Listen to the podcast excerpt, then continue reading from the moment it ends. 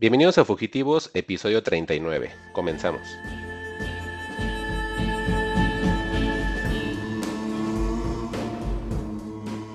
Y por eso, amigo, querríamos que usted nos ayudara a resolver nuestros problemas. El único problema que tienen ustedes, Sheriff, es que les falta valor. Fugitivos. Historias para el camino. Pues estamos de vuelta con un nuevo episodio de Fugitivos. Yo soy Mike Santana y como siempre me acompañan Juan Carlos Sillán y Alec Palma. Y pues Juan, ¿qué onda? ¿Cómo estás? Bien, Mike, pues los extrañé la semana pasada, pero pues ya estoy aquí de vuelta. ¿Y ustedes cómo están? Pues chido, Alec. Muy bien, Mike. El regreso de Juan, el poderosísimo regreso de Juan, con este episodio 100% más monas chinas que nunca, ¿no? Sí, ya la gente pedía a Juan a gritos en Twitter, decían, ¿dónde están las monas chinas? ¿Dónde están las monas chinas? Y los chetos no saben igual así, ¿no? Sí, sí, vimos muchas reacciones, pero pues ya estamos otra vez los tres completos para dar este rienda a este episodio. Y pues yo creo que hay que comenzar entonces de una vez, para no hacer perder tiempo a nadie, ni a la gente que nos está escuchando. Y pues, ¿qué onda? ¿Tren News? Sí, vamos a empezar con las Fugitivos News. Eh, estas son de, señor de playera de Star Wars, Mike, entonces te van a gustar. Híjole. Eh, se acaba de anunciar que Hayden Christensen se va, va a regresar como Anakin Skywalker en la serie que están preparando de Ahsoka Tano, eh, protagonizada por Rosario Dawson. La noticia fue confirmada ya por The Hollywood Reporter. Todavía no saben o no se explican todavía cómo Christensen se va o va a quedar en la serie, porque eh, al igual que de Mandalorian, la serie se va a desarrollar cinco años después, después del regreso del Jedi, o sea, cinco, años después de que eh, Darth Vader muere. Muy probablemente las escenas de Christensen van a ser rodadas como flashbacks o como Ahsoka, recorda recordando momentos o, o, como alguna aparición así tipo de la fuerza. No sé si a ustedes les emocione eh, el regreso de Christensen como, como Anakin Skywalker. No, Aquí no. Muy bien, Juan, ¿eh? support, el support de, de Exactamente, ¿eh? Lo, primero que te digo y lo primero que no hago, pero pues que sí, como que me uno a, al resto de la gente que decía que, Christian Haydense como que no lo hizo nada bien en su momento. Y, no sé realmente qué, tanto puede aportar. No sé si realmente a ustedes les, les entusiasma. Ah, bueno, este mm, estoy tratando de formular mi opinión porque Um, híjole, es que lo que voy a decir puede ser que sea spoilers de, de Clone Wars.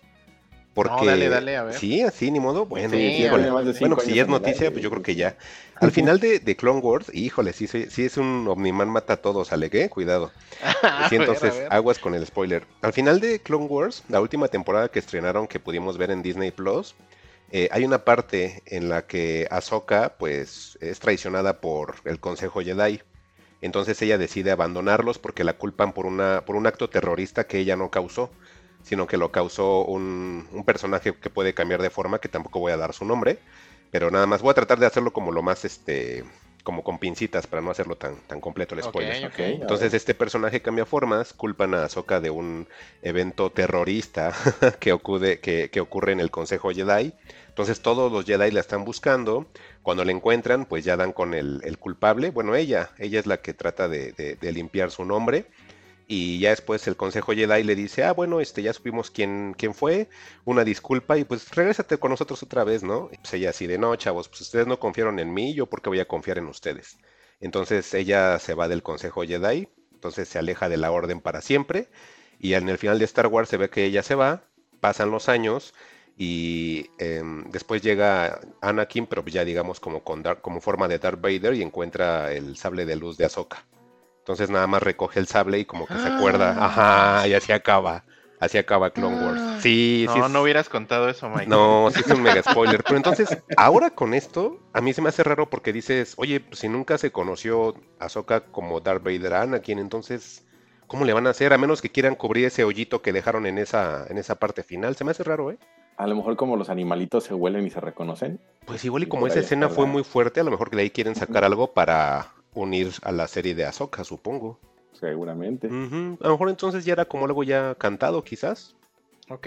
Pues yo creo que es por eso, Alex. Pues a mí me parece bien. O sea, si ya tienen como que la oportunidad de reunir a los actores anteriores como lo van a hacer con Obi-Wan, no veo mal. Creo que lo veo bien, de verdad. Oye, ¿y Rosario Dawson qué tal como Ahsoka? Sí, está muy bien porque realmente ella ya está tomando una parte de Ahsoka que es una Ahsoka madura. Y sí, está bien así porque no tiene nada que ver con la Ahsoka que vimos en todo Clone Wars, que era como adolescente y adulto joven. Como es una personalidad totalmente distinta, no choca con el personaje. O sea, sí es un personaje totalmente nuevo, lo único que se parece es físicamente, pero no, no choca. O sea, al menos lo que vi en Mandalorian sí dije, ah, sí, sí es. Pues esta es su Ahsoka, ¿no? Porque realmente ya es una Ahsoka adulta y en la serie la vimos en adolescente o adulto joven y sí es una personalidad totalmente distinta que te la justifican por todas las cosas que sucedieron post Imperio, que también ahí es otro spoiler, pero pues ya la gente que lo ve ya sabe a qué me refiero, ¿no? Pero sí está bien. Ok, Mike, pues vamos a seguir. Entonces tenemos la bendición de los señores de playera de Star Wars. Y gordos. y ya las tenemos ahí, ¿no? y bueno, vamos a, a, movernos a un tema que ya hablamos de él la semana pasada, muy controversial. Pero bueno, nada más vamos a traerlo un poquito porque hay nuevas noticias sobre este tema y también para que Juan nos dé sus comentarios. Eh, esta semana hubo protestas ya en la calle, eh, afuera de las oficinas de Netflix por parte de activistas y empleados de la comunidad LGBT.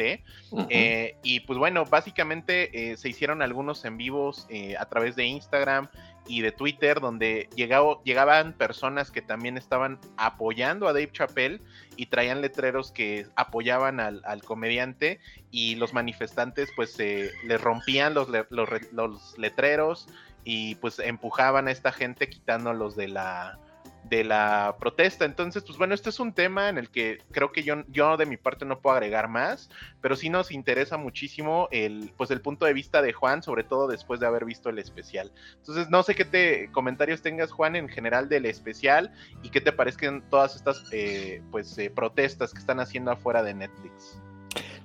Pues bueno, em, a mí personalmente creo que se está sacando mucho de contexto y se está usando más como, como una herramienta para demostrar que, aquí está una comunidad y del otro lado está otra comunidad. Siento que, en realidad lo que trae el, el, stand-up de, Dave Chappelle, ¿no? que como bien lo, lo platicaron la, semana pasada y concuerdo mucho con ustedes, este, pues finalmente es fijar una postura y pues también dejar en evidencia que, que ningún movimiento debe de estar por encima de otros movimientos o otras personas, ¿no? Entonces, siento que, siento, pero, pero por otro lado, pues la comunidad trans, pues eh, generalmente es como de la más desprotegida, la, la, que menos oportunidades tienes, a menos que seas un hombre, un hombre blanco que transiciona o que seas una mujer blanca de una familia rica que transiciona, en realidad, eh, pues la pasan muy mal, ¿no? Entonces,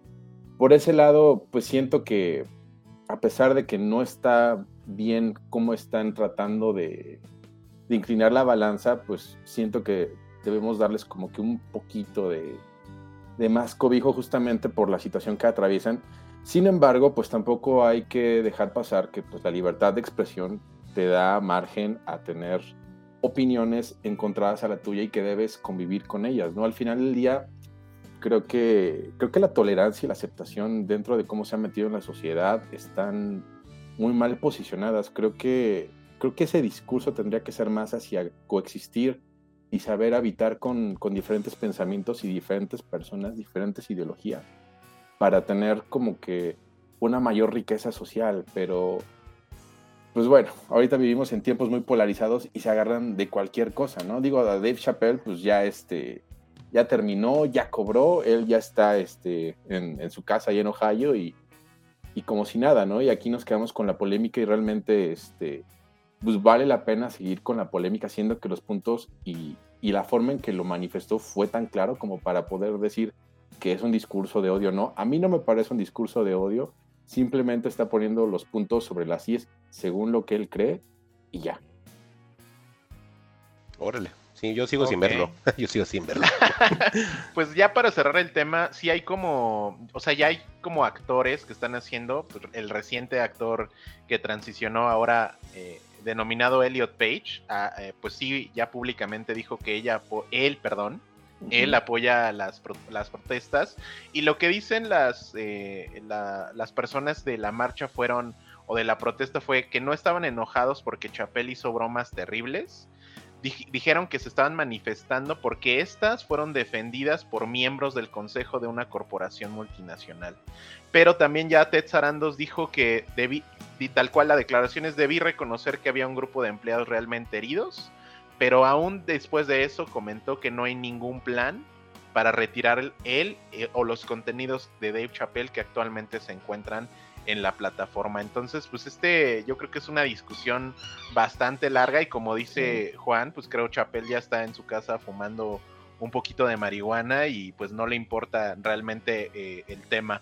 Las mismas manifestantes han dicho que ya buscaron a, a Chappelle a través de su agente y no han obtenido respuesta, lo están invitando a un debate público en Estados Unidos y él se está negando.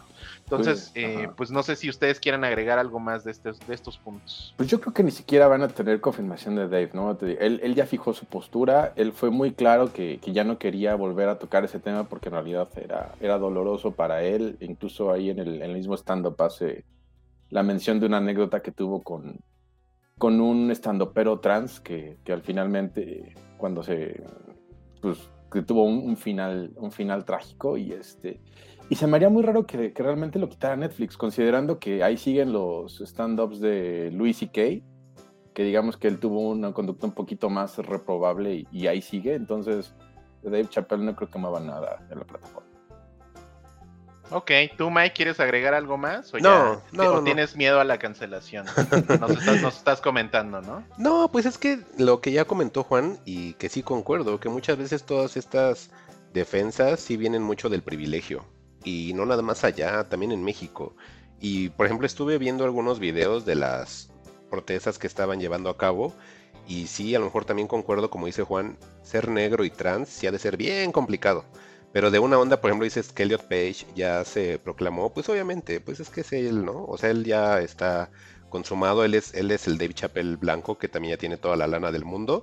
Entonces, pues es bien cómodo opinar desde el sillón, que igual a lo mejor lo estamos haciendo nosotros también, pero pues sí es, yo creo que sí son contextos totalmente distintos, que partas desde un modo racial y no nada más por un, un, cambio de género. Entonces sí es bien distinto una postura que tenga un trans negro a que tenga un trans latino y que tenga un trans blanco o, con descendencia judía, ¿no? Sin ofender. No, sí, ofender, ofendiendo. sí, es bien distinto, ¿no? Sí, o sea, al final los judíos siempre tienen como que esa parte a su favor siempre, tanto por medios, por este, ingresos, em, por visibilidad, por todo, ¿no? Y pues obviamente un latino, un chino, un negro, pues es más complicado. O sea, a lo mejor aquí sería apartar esto y verlo como un poquito más a detalle, pero pues al final también hay que ser conscientes, es un stand-up, sabemos que iba a tocar ese tipo de temas porque obviamente dependiendo del momento en el que saque alguien un stand-up, pues, se va a estar colgando de los temas de actualidad, porque si no, pues la gente no va a enganchar con lo que le está diciendo o el discurso, ¿no? Entonces, pues es como les decía en el episodio anterior, pues sí tienen que estar también ellos como que eh, conscientes de que van a ser temas de opinión en alguna u otra forma porque también están ya siendo parte de un todo. Entonces, es como les decía, una cosa es la inclusividad y otra es que busques tú una exclusividad, ¿no? Claro, sí, especialmente ese punto yo me lo quedo mucho porque creo que es así como deben ser las cosas. Al final tenemos que aprender a coexistir, aceptar diferentes opiniones y al final del día las palabras de Dave creo que no incitan a nada, salvo que alguien saque de contexto, que eso es muy común en estas épocas y, por ahí se agarren, porque pues también hay mucha gente que se atreve a opinar incluso sin ver las cosas y puede ser el caso de, de lo que pasó con Dave Chappelle hace 20 años con su problema con, con la comunidad trans, ¿no? Pues bueno, ya vamos eh, terminando este tema porque nos van a cancelar, muchachos. Entonces... no, no le tengas miedo a la cancelación. Más bien, échanos más fugitivos news. Y bueno, una fugitivos news bastante, bastante triste esta semana pues hubo un, incidente bastante grave en la producción de la película Rust. Esto se dio en el rancho Bonanza Creek en Santa Fe, Nuevo México. Este rancho Bonanza ha sido, han grabado más de 100 westerns desde los 70 a la fecha y desafortunadamente eh, Alec Baldwin mató accidentalmente a la directora de fotografía eh, Halina Hutchins e hirió de gravedad al director. Ya han salido varios temas, eh, es decir, ya hay una investigación en curso por parte de la Policía de Nuevo México. Alec Baldwin ya dio una declaración en, su cuenta de Twitter oficial donde dice que tiene el corazón roto y que ha estado en todo momento, acompañando a la familia de la directora de fotografía.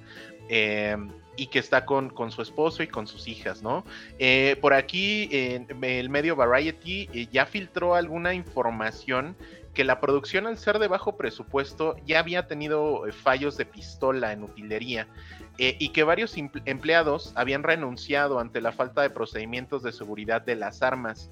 Eh, en Estados Unidos, aunque, bueno, esa es, digamos la ventaja que, por ejemplo, aquí nunca sucede. En Estados Unidos la industria funciona como tal. al tener una industria tan grande, no todas las producciones deben de estar respaldadas por un estudio.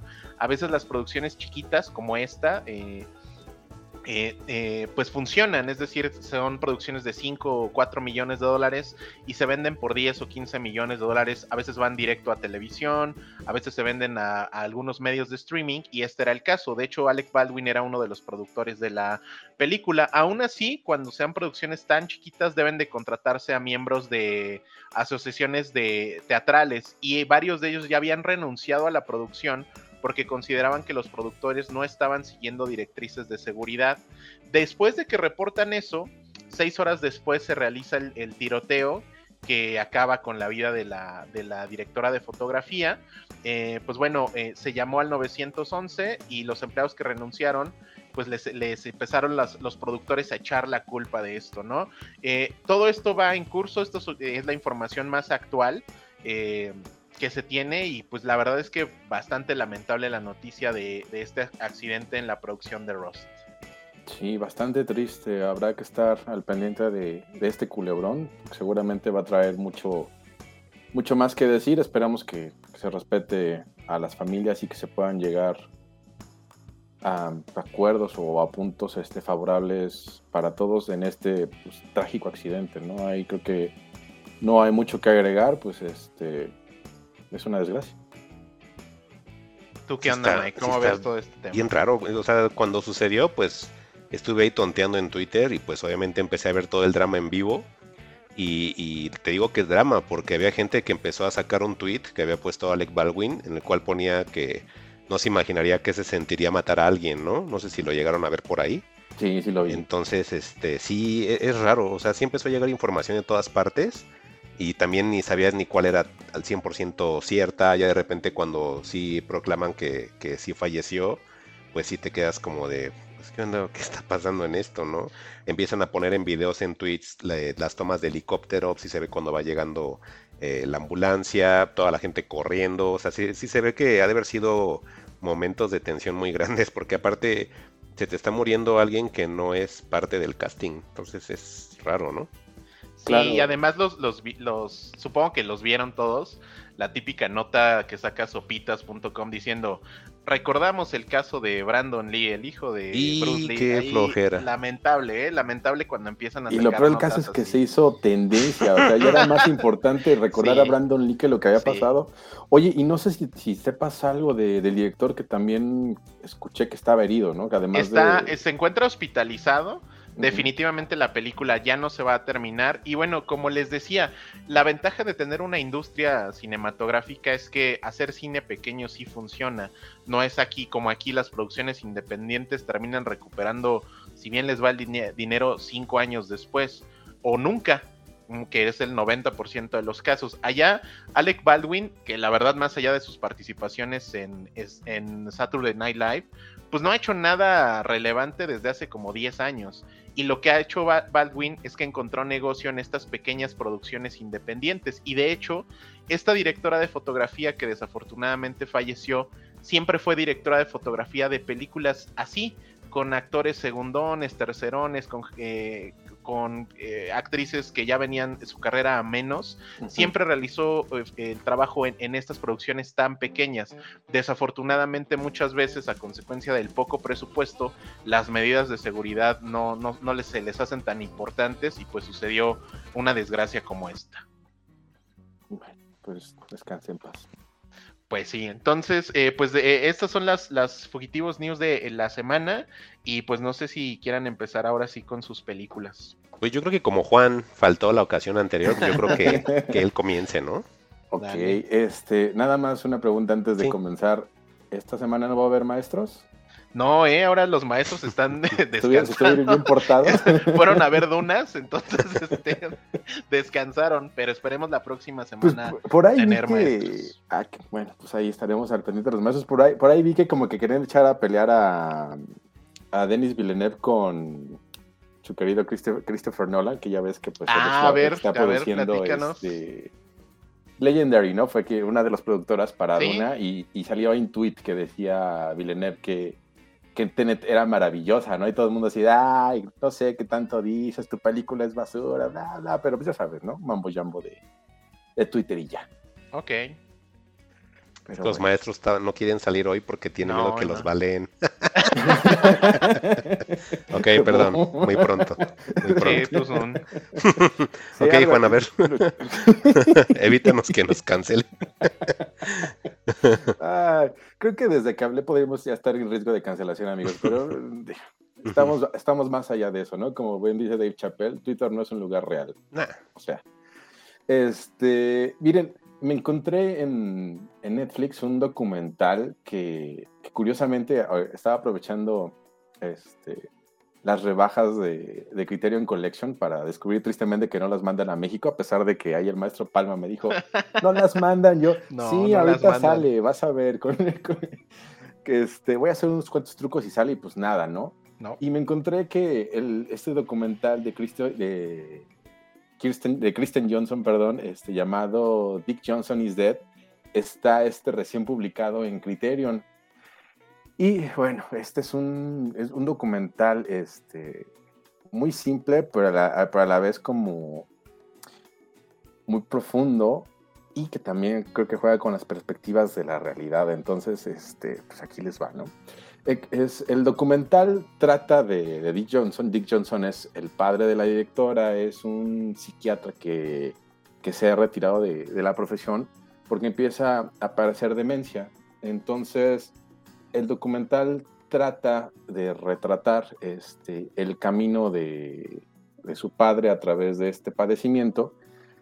Y ella para, mm, digo, su papá ya también ya está más, está muy viejo, ya está por ahí de los 80, 85 años, si no mal recuerdo, y lo que hace para pues, convivir con él y hacerse la idea de que en algún momento ya no va a estar y que pues, ya no va a tener ni padres, porque su madre también ya ha fallecido, es este asesinarlo. Entonces, cada vez asesinarlo como en una película, ¿no? El documental se trata de cierta forma, de forma juguetona, todas las formas en que él, pueda morir, ¿no? Entonces de repente vemos a, Dick caminando por la calle y le cae este, un aire acondicionado en la cabeza, ¿no? Y, lo mata. O, de repente va caminando tranquilamente y, se aparece este, eh, alguien con una escalera y, le corta la, la, yugular, ¿no? Y se empieza a desangrar. Y, de eso y a través de esos jugueteos, pues ella nos empieza a contar eh, esa, esa, historia y ese, y ese camino. Entonces, en todo momento, cada vez que, está retratando a su papá, no sabes si en realidad el papá mm, sigue ahí o ya falleció y, el montaje del video empieza a jugar justamente con esa realidad. Entonces, tú estás muy seguro en algún momento aquí de, pues aquí están vivos, aquí está vivo, aquí está con él, y están conviviendo, pero de repente el, montaje y la edición del video como que te empieza a poner en duda en realidad si, si él está ahí, ¿no?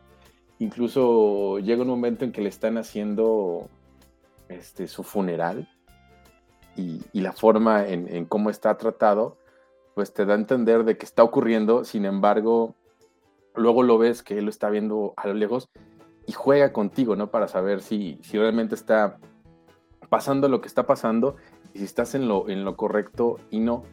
Sin embargo, eh, ahora sí que todo el tratamiento este, y todo, el, todo el, el, momento en el que ella se está, está platicando su papá este, pues es, es, conmovedor, ¿no? Porque pues incluso él, como psiquiatra y sabiendo lo que le está pasando, en sus momentos de lucidez le explica qué es la demencia y, este, y cómo, cómo debe tratarla, ¿no? Cómo debe dirigirse a él como paciente y ya de repente se le borra el cassette y, se quiere salir en la madrugada, ahí eh, es, bastante, pues bastante denso, pero el, ahora sí que la forma en que lo trata para poder este, liberarse de eso, pues se me hizo algo muy interesante, un tanto inteligente e innovador para contarlo, en lo que yo a mí, en lo que a mí me ha tocado ver, y pues de eso trata Dick Johnson is Dead. Es, es muy simple, dura hora 30 minutos se los recomiendo ver bastante. Aprovechen que todavía esté Netflix, mm, porque no sé cuánto tiempo más vaya a estar ahí. Creo que no lo tienen catalogado. No, este no está catalogado como, como original, entonces debe tener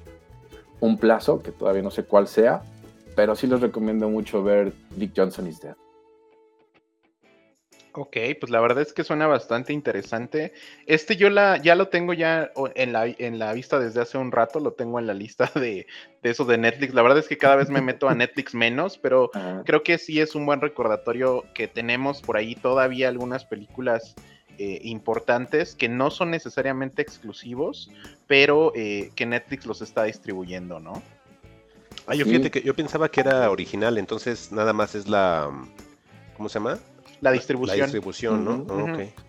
Sí, porque de hecho, ahora sí que metiéndote un poquito a la Wikipedia, estaba viendo que pues tuvo ahí su corrida este, de cines, pero pues digo, al final del día, como estaba estamos en año pandémico, pues no se habló mucho de ello, pero incluso ganó este como mejor documental en, en, Sundance y también ahí tuvo ahí en el Critic Choice, el Documentary Award, sus, sus pininos, en el, en el Independent Spirit Award también. Entonces, pues sí trae, ¿no? Y también para que lo haya rescatado Criterion, aunque también ya no me fío tanto mucho de, esa curaduría, de repente sí, cada cosa. Vas a, ¿Te vas a atrever a atacar a Criterion, Juan? Híjole. No, más bien no las entiendo. Hay veces que las cosas están justificadas y hay una razón por la que están ahí y, a veces como que me queda corto el, análisis y, pienso, ¿no? Así, pues, ¿por qué estás ahí, no? Pero por algo, algo ven ellos y, por eso las, las escogen, ¿no? Pues la última que criticaron muchísimo por haberla incluido eh, fue un Code Gems de los hermanos Safdie. No sé por qué, la verdad, a mí se me hace una gran película. No, ¿por qué? es una gran película, Mike. Y ah. a la gente le cagó que pusieran esa película en Criterion Collection. Es que sí, es una, es una, es una gran película que no volvería a ver porque sí me molestó mucho. Y es algo que a lo mejor, ahí platicábamos Mike y yo cuando, cuando apareció. El, hecho de que te tenga estresado y en la línea todo el tiempo y que el personaje cada vez tome decisiones cada vez más estúpidas es como de ¡ah! No quiero volver a ver esto. es que a mí, por ejemplo, desde la película la vi con una amiga y en serio no, no fue una onda como personal. O sea, ella está acostumbrada a ver mucho cine de autor, como dicen ustedes. Y, en serio, o sea, terminó la película y enseguida lo primero que hizo fue preguntarme, ¿qué opinas? Y le dije, es una película noventera de esas de situación ridícula y que todo se arregla al final, pero al final no lo arreglan y como saben que se trata de este tipo de películas, este, asesinan al protagonista para cambiarle un poquito. Y me dice, se me hizo una película muy pop. Y yo, ah, pues, sí, pues es que a mí no, tampoco no me gustó.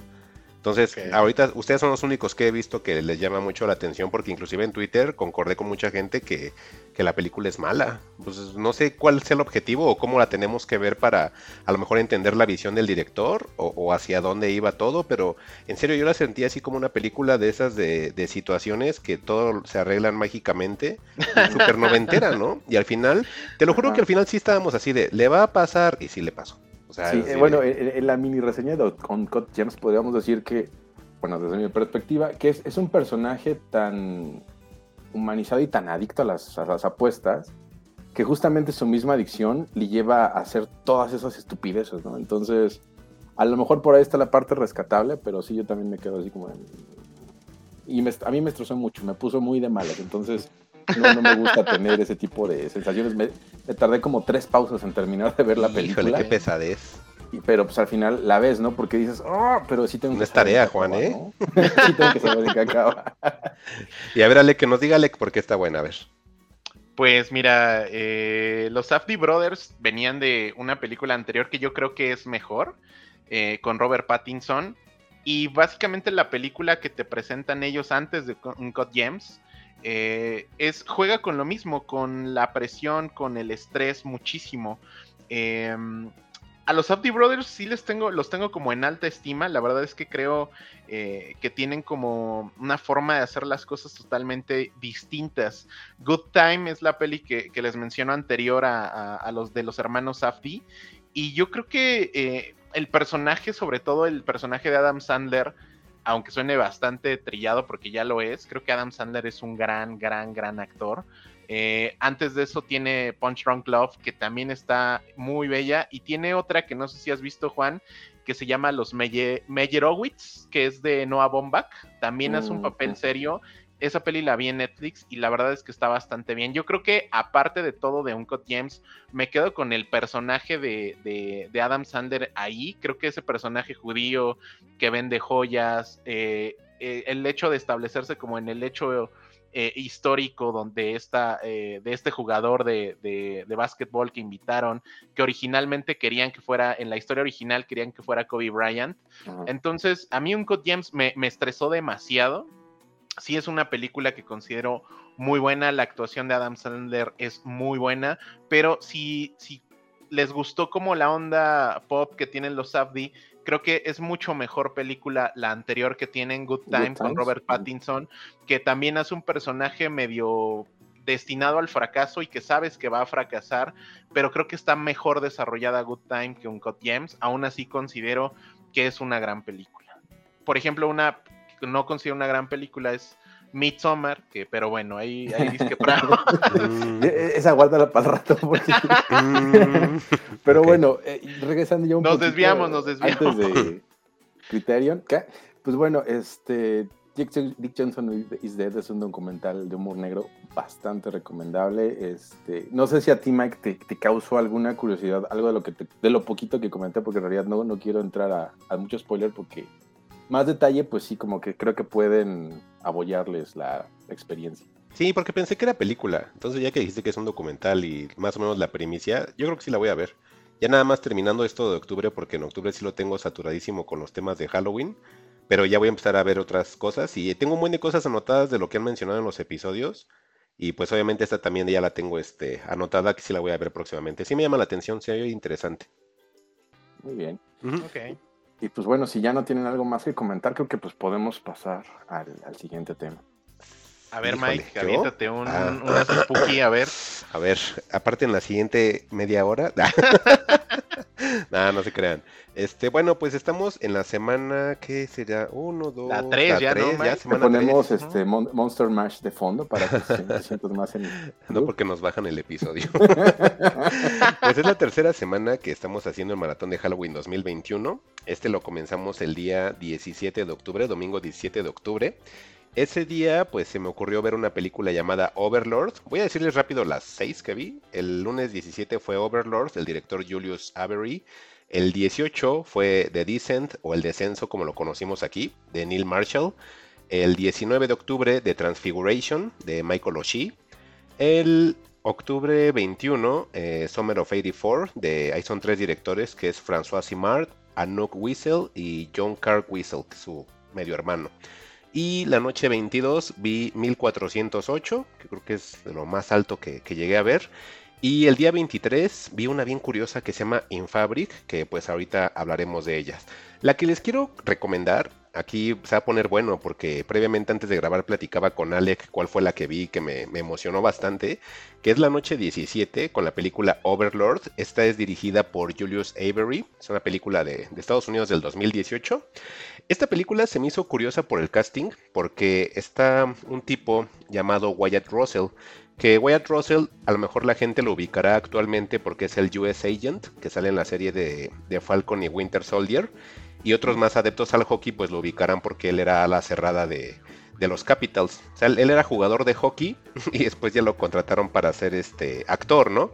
Pero por eso les digo, mejor las dos partes lo pueden ubicar. Él es como que protagonista también, junto con un, tipo eh, afroamericano llamado Joe Fanadipo, que yo creo que hace un muy buen papel. Este, esta película de Overlord que es Hagan de cuenta que es una película en la cual van a llegar los ingleses y los americanos a tratar de salvar Europa de los nazis. Entonces vamos a ver un buen de secuencias de guerra, así desde que estás en un avión, que te vas a lanzar en un paracaídas, que vas a, tratar de llegar eh, en la playa.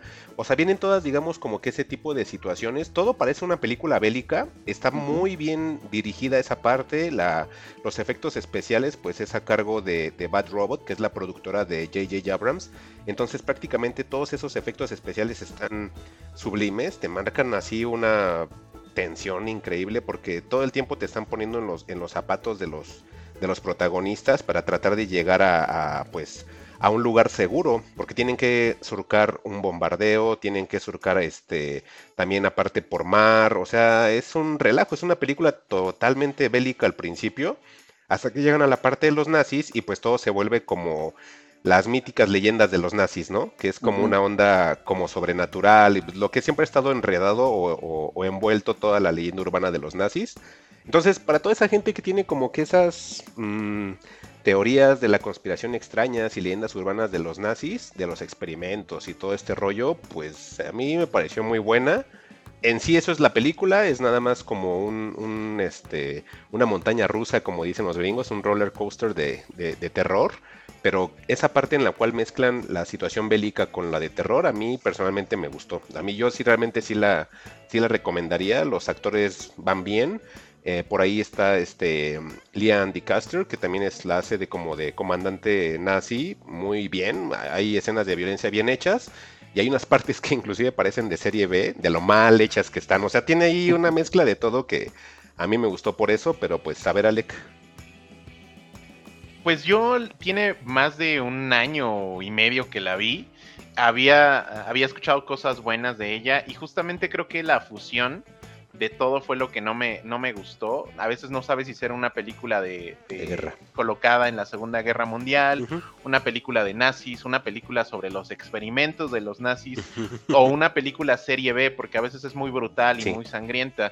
Yo sospecho siempre, o voy a tener una mala idea de las películas que duran una, porque aparte dura nada, dura como una hora veinte minutos, hora 20. Eh, donde no se resuelve nada donde la parte de los experimentos nazis sí pudiera ser muy interesante, pero creo que está mal ejecutada. Em, creo que lo que me molestó de la película fue querer ser tantas cosas y al final eh, entregar un producto que a mí no, no me pareció llamativo. La verdad es que la recordaba más como por el tema publicitario, por el logo que está bien padre, la, la, parte de marketing que está bien desarrollada. Tener el nombre de Abrams y su productora de Bad Robot fue lo que creo que les ayudó a salvarse. Pero si esto no hubiera tenido estos involucrados, creo yo que ni de broma hubiera salido nada más. Eh, yo, y ahorita acordándome, Mike, creo que eh, este dato está bueno. Yo me interesa en la película porque habían dicho que inicialmente esta película, Overlord, la iban a colocar dentro del universo de Cloverfield, así tal cual. Pero conforme fue avanzando la producción y se dieron cuenta que estaban haciendo otro tipo de película, decidieron descartarla. Pero esta parte de los experimentos nazis lo iban a incluir dentro del canon de las películas de Cloverfield. Mm, pues fíjate que no sonaría tan descabellado por el final, que son como monstruos a lo mejor más grandes de lo normal, ¿no? Ah, mira, eso está curioso. Fíjate, yo no, no tenía nada de ese trasfondo, entonces, si se las recomendé, ahora se las recomiendo más. entonces no íbamos a ver a los nazis durante toda la película. No. no. Es que sí, sí es una mezcla de todo, porque sí es como dice Alex, sí tiene escenas muy bien hechas de guerra, de repente ya se vuelve pareciera una película de eso y se cambia, ajá, y en la parte en la cual ya llega como el misterio de las cosas o experimentos o hasta situaciones sobrenaturales de los nazis, por la forma en la que tienen los efectos especiales, que algunos parecieran efectos prácticos, sí se vuelve de repente como serie B, entonces sí es ahí un... Y sí, y sí se siente hasta el salto, ¿no, Alec? Así como que el editor como que no sé si lo hizo a propósito, pero sí se siente así el...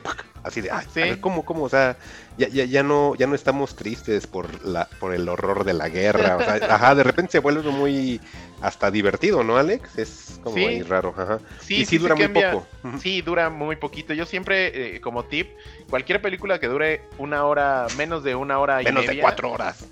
sospechen, o va a estar muy buena o va a estar muy mala. Overlord no considero que sea muy mala, pero creo que ese ese switch de géneros no funciona. O sea, para mí no funcionó. Eh, y definitivo creo que ahí es cuando yo, a mí la peli no me dejó nada. Eh, más que el interés de qué hubiera pasado si sí lo hubieran incluido dentro del, tema del canon de Cloverfield, del cual sí soy bien fan.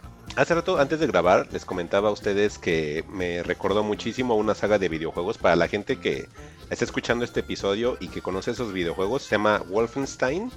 A mí ah, se me figuró, ajá, se me figuró muchísimo esto. O sea, este, entonces, pues totalmente estuve ahí.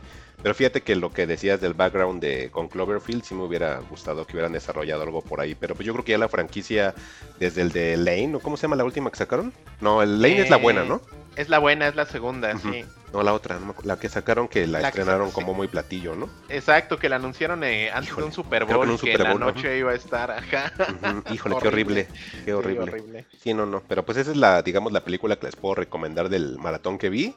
Y la siguiente, pues ahí también la vio Alec, que es El Descenso. Esta ah, versión, sí, El Descenso o The Descent, que es una película del 2005 dirigida por Neil, eh, Neil Marshall. Em, esta película es bien curiosa porque no sé si a lo mejor lo bueno de la película había sido haberla visto hace 16 años, que estamos en 2021 y es del 2005, porque ahora que le di la segunda vista, mm, no me pareció como tan entretenida, a pesar de que ya muchas escenas las había borrado de mi cabeza, no me pareció como tan entretenida. Sin embargo, hago la aclaración que esta se encuentra en Prime Video, pero viene separada. Si ustedes la buscan como tal de Decent, le aparecen, aparecen dos opciones. Entonces viene la opción inglesa y viene la opción británica. Y buscando en Wikipedia dije, pues a lo mejor es un error de que los de Prime la subieron mal. Pero lo que hicieron fue que te están dejando la versión estadounidense y la versión inglesa. Y en la versión inglesa viene un final distinto que yo no había visto. Yo en su momento vi el final gringo, que es el final bueno, por decir de alguna manera, y después el final británico que dije, ah, ese final sí me gustó. Pero no solo es el final, Mike. ¿eh? A ver, son dos películas diferentes. Bueno, Neil Marshall, la verdad es que no ha sido un director al que su carrera sea tan prolífica. De hecho, su último proyecto más conocido, que fue una cosa horripilante, fue el reboot de Hellboy. Él dirigió eso, entonces creo que no, no habla muy bien de la carrera como director. Ahora, él hacía, él hacía este Game of Thrones, ¿sabes? Hizo algunos episodios de Game of Thrones, exactamente. Entonces, eh, bueno, eh, del descenso hay una versión que se llama eh, el Director Scott del descenso que lo compré hace un par de meses y concentra en una sola versión la versión final del director. ¿Cuáles son las diferencias, Mike, de las versiones que tú encontraste además del final? Algunas escenas explícitas y otras no tantas, porque recordemos que los, los que son sensores de esto eh, son distintos y tienen distintas formas de pensar dependiendo en Europa que en Estados Unidos, porque son dos organismos diferentes. Una de las diferencias más, más grandes que vas a notar, Mike, que no sé qué versión hayas visto, eh, spoiler de tantito de la película, es que al inicio cuando muere su esposo y su hija, eh, los atraviesa como un árbol. Eh, exacto, como unos tubos. Y en la versión estadounidense, estos tubos, o sea, la escena va a negros, pero tú nunca ves un contacto del cuerpo. Ay, aquí sí se ven. Ah, entonces vi la, si Exacto, si la mm. ves, eh, con sangre y todo el contacto completo y adicional algunas escenas cuando ya se encuentran con estos eh, estas criaturas en las cuevas son más explícitas las escenas, hay se mm. muerden, se atacan, hay más sangre. Hacen hasta close-ups a las partes de cuando Exactamente, esa es la ah. versión correcta y adicional mm. en la versión completa o, que el director quería hacer eh, se incluyen los dos finales, uno después del otro, o sea, forman una sola versión de la película. Ah, la restauración que yo tengo fue asesorada por el director, no es una criterio ni de lejos, pero sí, sí hubo un asesoramiento del director.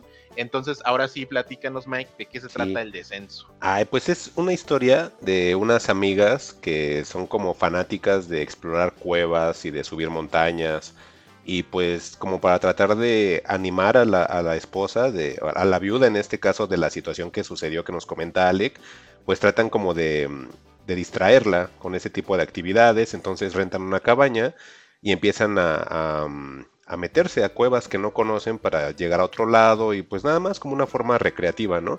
Pero entrando a una cueva tienen un accidente, una de ellas, y ahí empiezan a descubrir que no están solos, como dicen en los trailers, ¿no? Y pues hay como unos monstruos como si fueran humanos que como, o como humanos topo, porque tienen hasta las deficiencias de que la luz, la luz les lastima y todo este rollo, y tienen ahí como que las manos raras como que se pueden pegar en cualquier parte de, de una cueva sin necesidad de un arnés. ¿Te, recordó a, algo, eh, Mike? Digo, yo no lo vi hasta después que vi los datos perturbadores. Este, el diseño de los se llaman crawlers está basado en la primera Nosferato del 22. Ah, pues tiene la cabecita así. Ajá, sí. Ah, ok, ok. A mí fíjate que se me figuraba mucho los leakers de Resident Evil tenían la misma forma. y dije, ah, qué curioso. Pero sí, o sea, la película es divertida, pero sí, esta segunda ocasión que la vi como que no me gustó tanto. A lo mejor la gente que nunca la ha visto que se me haría raro, porque creo que esta película del descenso es muy bien recibida en México. Casi siempre que platico con alguien me han dicho, ah, sí, sí la he visto. Ah, sí, la del descenso. O sea, que como que es una película, no sé en dónde salía o algo así, pero... como cinco seguramente. Yo creo, porque toda la gente lo ubica. No creo. No, es que estaba bien Prime. No, no recuerdo haberla visto en Netflix. Y si estaba en Netflix, quizás estaba la otra versión. No creo que esta. Pero, o sea, por ejemplo, la diferencia de Overlord que te noto muy satisfecho, ¿qué, te faltó de esta? Ay, pues es que de entrada ya sabía de qué trataba. Y Overlord no. Por ejemplo, normalmente las películas ah, que no veo para nada, este no veo ni trailers. Entonces me voy más por las críticas de la gente, de los fanáticos, no de la, de la este, crítica, especializada. No, la crítica especializada ni sabe que, está buena Midsommar, ¿no? Pero este, no, sí trato que sean de personas que normalmente ven películas para que te den como sus puntos de vista un poquito más este frescos, por decirlo de alguna forma. Y lo de Overlord, pues no esperaba de entrada toda esa primera parte que les decía que es como una onda bélica, pues no esperaba para nada una película así. O sea, la gente decía, es que me gusta lo de los experimentos nazis. Entonces yo me imaginaba que iban a llegar a Alemania, iban a ver monstruos y fin, ¿no? Pero todo ese preámbulo fue el de, ay, se ve muy bien esto. O sea, está mal que te digas, oiga, se ve muy bien esto, en el cual vaya un avión, en el cual estén preparando a la gente para saltar en paracaídas, y antes de saltar en paracaídas vas viendo las escenas alrededor de los aviones que van explotando, que de repente se van acercando más a la playa y entonces ya no le están disparando este, proyectiles grandes, sino balas. Entonces todas las balas van pasando por el avión y empiezas a ver cómo la gente pues le entra la bala por el cuello, le sale en la cabeza, se le sale un ojo, o sea, todo está muy bien hecho esa parte. Entonces, a mí, no sé, Overlord me, la verdad sí, de la semana creo que es de lo que más me ha gustado. Entonces, el descenso ya sabía de qué trataba. Esas escenas que dice Alec, a lo mejor sí es porque obviamente la primera versión que vi fue la versión americana. Y esta versión, como es la completa, sí sentí así como que dije, ay, no me acuerdo que tuviera tanto gore. No, no, no sobrevivió la segunda vista, ¿no? no, la segunda vista no sobrevivió. que cuando tienes, le echas la segunda vista o le encuentras algo más y te gusta más, sí. o terminas por enterrarla, ¿no? Y les confieso que esta la vi así tal cual cuando salió y nunca la volví a ver y hoy dije, ah, pues ya tiene mucho que no me acuerdo, nunca le incluí en ningún maratón, pues venga, ¿no? Y se me hizo curioso que vinieran estas dos versiones y afortunadamente le di clic a la, a la correcta. Ok. Sí, pero esa es esa de, de Decent. Antes de continuar, pues nada más avisarle a la gente que pues estrenó Dune y pues Alec y, y Alec, Alec y Juan estuvieron aquí pues dando datos duros y pues van a preparar un pequeño especial. Entonces voy a nada más comentárselo a la gente para que se queden hasta el final. no se vayan a ir. No se nos vayan a ir por el maratón de Halloween porque lo me dicen, es que son películas literarias, Sí, después siguen tres horas de podcast de Desmenuzando Dune. Ajá, entonces quédense para que no se vayan a desesperar. Ahorita voy a tratar de abarcar rápido las que me faltan y, pues realmente son ya nada más. Esta semana, la verdad, no siento que fue como tan prolífera como las anteriores. Vi una que se llama The Transfiguration. Esta película de Transfiguration es dirigida por Michael O'Shea. ¿De qué trata The Transfiguration? Es un niño que es adicto al contenido de vampiros. Películas, libros, series, todo lo que sea de vampiros lo ve. Y conoce a una niña que es eh, huérfana. Pero ellos son como niños americanos, pero de clase baja. Está interesante, les comentaba a, los integrantes de Fugitivos antes de, grabar que sentía mucho la atmósfera de Let Me In, esta película europea igual de vampiros. Si son familiarizados con Let Me In, yo creo que les puedo recomendar muchísimo de Transfiguration por la atmósfera, por la forma tan humana, por raro que suene, de tratar al tema de los vampiros adaptados a un tiempo, a tiempos modernos. La película de Transfiguration, si ustedes la googlean, está llena de palmarés de todo, de todo tipo. Qué mejor película, qué mejor guion adaptado, qué mejor, qué mejor guion original, qué mejor actuación, qué mejor locación, qué bla bla. Ya todos esos premios que a nadie nos importan, ¿no? Pero a mí realmente la película se me hizo muy interesante porque te ponen en los pies de un niño que realmente pensara que él mismo es un vampiro. No es un spoiler porque desde que empieza la película así es. Tú vas a estar viendo todo el tiempo la vida del niño que se siente como tal un vampiro y cómo debería de actuar un vampiro. Entonces, les digo, sí tiene mucho esa vibra de, Let Me In. No hay efectos especiales para nada.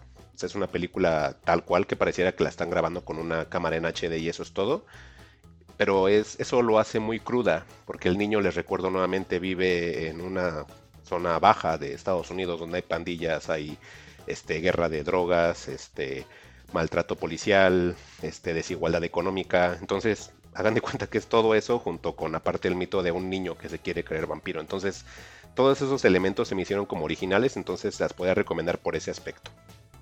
Y bueno, nos seguimos a la otra. La otra que vi el 21 de octubre es Summer of 84 esta de Summer of 84 es de esas películas que pueden ver con niños.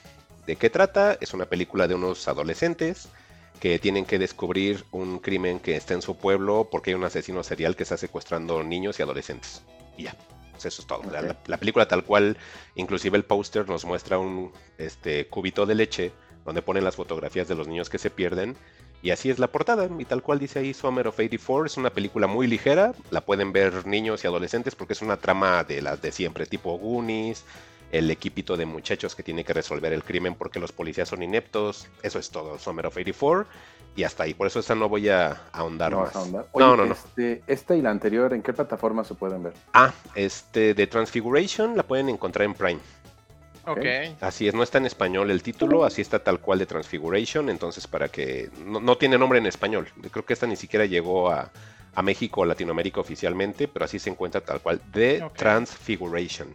Y el, el, el póster está bonito porque viene el niño parado y en su sombra viene un Nosferatu. Entonces, y, si mm. aparte son fanáticos de, del cine de vampiros o mínimo tienen una idea muy ligera, les va a agradar más porque tiene muchas referencias y no son como tan obvias, pero sí son este, comprensibles respecto a la mitología del vampiro. Entonces, sí se los puedo recomendar porque aparte la chavita que él conoce constantemente le dice, ah, los vampiros como Twilight y el niño así de, es que no los conozco. ah, es que sí son, es un vampiro que se enamora de una muchacha y entonces ella cada que le quiere dar un dato de un vampiro pop, él siempre le dice, ah, es que eso no es como realista. Eso todo el tiempo lo dice el niño y eso es como un gancho de que te das cuenta de que sí es una onda real, que no vas a ver nada con efectos especiales, ¿no? Entonces la hace muy, muy interesante. Y nos saltamos a 1408, que eso fue el día 22 eh, de octubre. Esa es dirigida por Michael, ahí no sé cómo se pronuncie, si es Hafstrom o es Hafstrom, porque viene la, la A que tiene una O arriba, entonces nunca he sabido cómo se pronuncia esa. Pero pues ese es el director. Es 1408 y es una adaptación, me parece que de Stephen King. ¿Esa ya la habías visto, Mike? Esa la vi en el cine cuando salió. Lo que, Híjole, a ver. lo que siempre, lo que siempre me ha llamado la atención es que dicen que es, una adaptación de Stephen King. Sin embargo, nunca he leído el cuento de, esta, de, esta, este, de esta película de 1408. Entonces, siempre que está algo basado en Stephen King, o Stephen King, si lo quieren pronunciar en inglés, siempre trato de primero ver la versión este, literaria pero esta de 1408 nunca la he encontrado, entonces yo creo que ya no tardo en descargarla de algún lado porque nunca la he visto tal cual ah, físico. Y la película es muy interesante, se me hace muy buena. Samuel L. Jackson es la onda. Y pues también sale John Cusack, que me cae súper bien. Entonces, la película no tiene ningún pierde, es una película de un tipo que investiga casos, o, o casas, mejor dicho, sobrenaturales trata de ir a los, a los lugares, a las locaciones y tratar de desenmascarar que el lugar no es embrujado, ¿no? Entonces se quiere ir a mudar a un hotel en el cual está esta habitación 1408, de la cual han escuchado que hay muchas muertes de la gente que se hospeda, y él quiere ir para saber de primera mano si es verdad que, que, sucede eso en ese hotel. Y pues empiezan a pasar cosas sobrenaturales, y él trata de querer capturarlos en su grabadora de voz, pero pues va más allá, ¿no? O sea, realmente lo, lo supera y a mí pues, creo que se me hace muy buena, no sé tú Ale, ¿qué onda? O tú Juan, si la hayan visto. Justamente te iba a preguntar ahorita que estaban hablando como de las películas en su segunda vista, a esta le tengo como mucho aprecio, o sea, le tengo muy buen recuerdo, que me gustó mucho, me gustó pero sospecho que era como muy dos milera y no sé si aguantó esta segunda vista. Sí, sí, porque. Es que es algo muy. Mucho que lo que pasa, que le pasa a las películas de John Cusack y Samuel L. Jackson, ¿no? de repente te vas mucho por el nombre y no es como lo que esperabas, pero esa sí no, no le he visto la, película de Michael Hafstrom. Sí, creo que sí me sigue gustando, porque como les decía, John Cusack sí se me hace que es muy bueno. O sea, él las. como que todo lo que él va sintiendo te lo transmite muy bien. Y aparte la, película al desarrollarse nada más en un cuarto depende totalmente de la actuación de Cusack. Entonces, ahorita que la veo ya de, más grande, pues sí, le empiezas a ver como cosas que a lo mejor en su momento nada más querías ver que hubieran fantasmas y ya, ¿no? Pero ahora empezar a ver como esa situación que tiene su dilema personal y que lo trasladan en ciertas escenas de la película, dices, ah, ok, sí tiene hasta más pajita de la que yo recuerdo que tenía, ¿no? Y ya los fantasmas salen en las situaciones típicas de un jumpscare tradicional, pero como yo ya las había visto, pues a lo mejor ya no me impactaban, pero sí me dejó como ya más clavado en la onda personal de, valga la redundancia, del personaje. O sea, a mí sí se, sí se me hace que, que, envejeció bien, ¿eh? Sí se me hace buena la adaptación. Oye, ¿y en, la, esta en dónde la viste, Mike? Esta también la vi en Prime. De hecho, esta semana todas le tocaron en Prime. Ok, ¿y, ¿y qué final viene ahí? Es que de esa hay dos finales. Hay dos también. Sí, sí. eh, sí, lo digo así, tal cual. sí, a ver. Es 2007, Mike. Ya, si en cinco años no vieron la película, lo siento. Para que ahora no me digan que Omniman mata a todos. ¿eh? Pues al final, Alec, No, no lo digas, no es cierto. No. Pues es el, el, mismo que vi en el cine, que se supone que él se encuentra con su hija, pero no es su hija, obviamente ya está muerta. Y él también como que parece ser que se muere, Alec. Y ya, es el mismo final, supongo, ¿no? Ok, no, es que el, segundo final, a ver. Eh, Samuel L. Jackson eh, va como a su funeral, o sea, tal cual hay un funeral. Ah, ok, ok. Y rescata la grabadorcita, y en la grabadora sí escucha que pues que todo lo que él decía era cierto, porque se escuchan voces y así, y mira a su retrovisor en su coche y está John Cusack atrás todo quemado. ¿A poco? es lo más dos milero que hay es eso. no, aquí, este, tengo que se muere, y, o sea, primero te hacen creer que está vivo porque está con su esposa y están empacando y todo, porque como que se reconcilian. Y entonces en las cosas que recuperan del hotel quemado hay una grabadora. Y ahí se escucha la voz de la hija. Y los dos empiezan a llorar, ¿no? Y de repente hacen un plano y pues te das cuenta que no, que sí se murió. Sí. Y dices, ah, pero esa que tú me dices, y es así como de, sí, está muy 2000. no, no me gusta eso, así como volveré, ¿no? No, no está chido. No, no, no. No, no está chido. Y bueno, después de esta de 1408, pues ya me sigo la última noche, que es la del día de ayer, 23 de octubre. Esta película se llama In Fabric, así como En la fábrica, dirigida por Peter Strickland. Esta es inglesa totalmente, es del 2018. Esta película, si les digo la trama, quizás ahuyente a mucha gente, incluidos a, a ambos fugitivos. ¿Por qué? Es un vestido. Híjole, no, yo creo que sí, porque el, la sinopsis. Yo creo porque está Wendell y Christine y tengo, me cae bien esa señora. sí, está muy bien. Y, y, la verdad, su papel en la película está muy bien, pero aquí te va la sinopsis. La sinopsis es un vestido que asesina a quien lo porte. Y ya, esa es la sinopsis. pero, realmente, viendo la película, no, no es eso. O sea, sí es, pero no es. ¿Cómo explicarlo? Según yo alguna vez lo escuché, Mike. Ajá. Pero no, no te voy a quitar tu thunder, perdóname. No, no, no, adelante. dinos a ver qué escuchaste para ver es si que es como una crítica a lo fashion, ¿no? Pero hasta ahí creo que es lo que voy a desarrollar. Ok, bueno. Esta película se supone que esa sí es la sinopsis, es un vestido que quien lo porta pues le lleva muerte y destrucción a su vida, ¿no? Pero ese es nada más digamos que por encimita para venderte la película. La película es junto con la de mm, la que les comentaba del niño vampiro de Transfiguration, creo que esta es la otra película súper interesante que me tocó ver, porque es una película no original, pero yo creo que de lo que va de estos años, porque esta película es del 2018 sí podría ser de lo más original que he visto y yo creo que Darío Argento estaría muy, muy orgulloso de la película. ¿Por qué? La película tiene distintos cortes por donde la quieras mirar, porque mm, no es una película de terror italiana para nada, no es tampoco una película gore, no es una película contemplativa, sin embargo tiene elementos de cada uno de ese tipo de cine. La película inclusive en los créditos comienza con imágenes aleatorias de de, cómo van confeccionando un vestido, de cómo lo venden, de cómo extraen la tela, de cómo sacrifican animales de repente, de cómo de repente cambiando mucha gente e, en un transporte público, luego se ve como contaminación, luego un cadáver, o sea, en, los créditos te empiezan a mostrar como imágenes aleatorias, pero te lo ponen con, con ruido, como con una música ahí como distorsionada, y ese tipo de, de recurso lo emplean en varias escenas de la película. No sé si la intención del director sea eso, como sacarte de onda de lo que estás viendo, porque lo aplica en ciertas situaciones en las cuales hace que, que te cause hasta como incomodidad la película por lo que va sucediendo. Eh, además de que mm, se supone que sí es en un, en un mundo actual, pero tú conforme vas viendo cómo se desarrolla la trama, pareciera que es una película que está ocurriendo en los 70 por la forma en la que tienen la gente su ropa, cómo se comportan, eh, los comerciales que pasan en la televisión.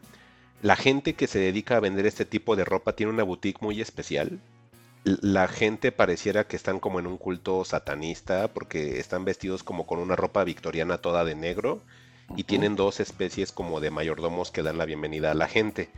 Y constantemente en los comerciales te dicen, tenemos nuestra ropa al 40 y al 70%, ven a medírtela y ven a probarla y que no sé qué. Lo curioso de esa ropa que ellos venden es que la ropa que venden, tú cuando llegas y dices, ah, pues es que quiero un saco, tú vas con tu saco y dices, pues ¿qué talla eres? 38. Ah, pues tengo este saco. Y te lo pones y dices, oye, pues me sienta muy bien, me veo muy bien. Y es un ejemplo nada más, ¿no? Así de, oye, pero yo no soy 38, yo soy 40, ¿por qué me queda tan bien? Pues es la talla que usted me pidió. Ah, ¿y tienes otro color? No, nada más existe en este. Nada más tengo ese modelo. Y cuando te empiezan a platicar de dónde lo extraen, te dicen que lo usó anteriormente a ti un modelo súper famoso de Italia. O sea, tiene ahí como una cosa como misteriosa todo el tiempo porque nunca te cuentan realmente de dónde vienen las telas. Nada más te dicen que es una tela que te puede asesinar. O sea, tú la usas y te empiezas ahí como una especie de salpullido. No puedes parar de dejar de usarla y hacen mucho el abuso de personas. Eso es lo que les decía que viene muy del terror italiano. En el terror italiano normalmente utilizan personajes o protagonistas muy inocentes y que son fáciles de malear y, los terminan hasta humillando en esas películas. Aquí te ponen a dos personajes eh, protagonistas que hasta sientes pena por las cosas que le suceden porque uno es una madre que su esposo la deja por otra señora y la madre se encarga del hijo que tiene como 20 años, pero el hijo la maltrata de así de maneras que son así hasta incómodas, ¿no? Y sale con citas en una especie como de Tinder, pero que es como por correo, y sus parejas igual abusan de ella psicológicamente, la humillan, aparte los que venden la ropa la humillan a ella aunque sea compradora. Entonces son seres que tú los ves todo el tiempo sufriendo nada más por vivir, porque realmente son personas que no se saben defender y no se saben expresar en nada y son como súper sumisos. Y tanto ese personaje de esta señora como el personaje de un chico que se supone que, que se va a casar, pero su esposa tiene las riendas por completo de su vida, sí, sí, te dan como pena, porque toda la gente con la que se cruzan en la historia los humilla de, de, formas que dices, oye, ya es una persona no puede llegar a ser así. Entonces tiene esa característica el cine de que tiene como muchas cosas de, de dónde tomar y, al final te entrega esto que es, o sea, al final del día, al día de hoy, mejor dicho, sigo sin poder describirte bien qué sucede en la película porque son muchas cosas. Pero sí es algo que sí les invitaría a ver a toda la gente como una situación experimental. La película, les reitero, se llama In Fabric, está en Prime y, y, sí es muy buena, o sea, es tan rara, pero eso, eso de raro y original es lo que me hace que, se las venga a recomendar. No puedo hablar a lo mejor con tanta coherencia de lo que sucede en la película, porque así es la película. Es que así es, o sea, así es la mm. película, es así de, ¿qué estoy viendo? ¿Cómo? O sea, y, y, así van pasando cosas y luego de repente cuando le vas entendiendo algo, te cortan la escena y te empiezan a poner así como escenas aleatorias, como con ruidos, porque aparte el director utiliza un recurso que hace Darío Argento de tener a su propia banda, que en ese entonces era Goblin. Aquí ese mismo director, no, no, no recuerdo el nombre y no encontré el nombre de la banda, pero este director hace lo mismo, de que contrata una banda para que se encargue de musicalizar toda la película y de repente mete hasta temas de noise, que es esa música que es inclasificable.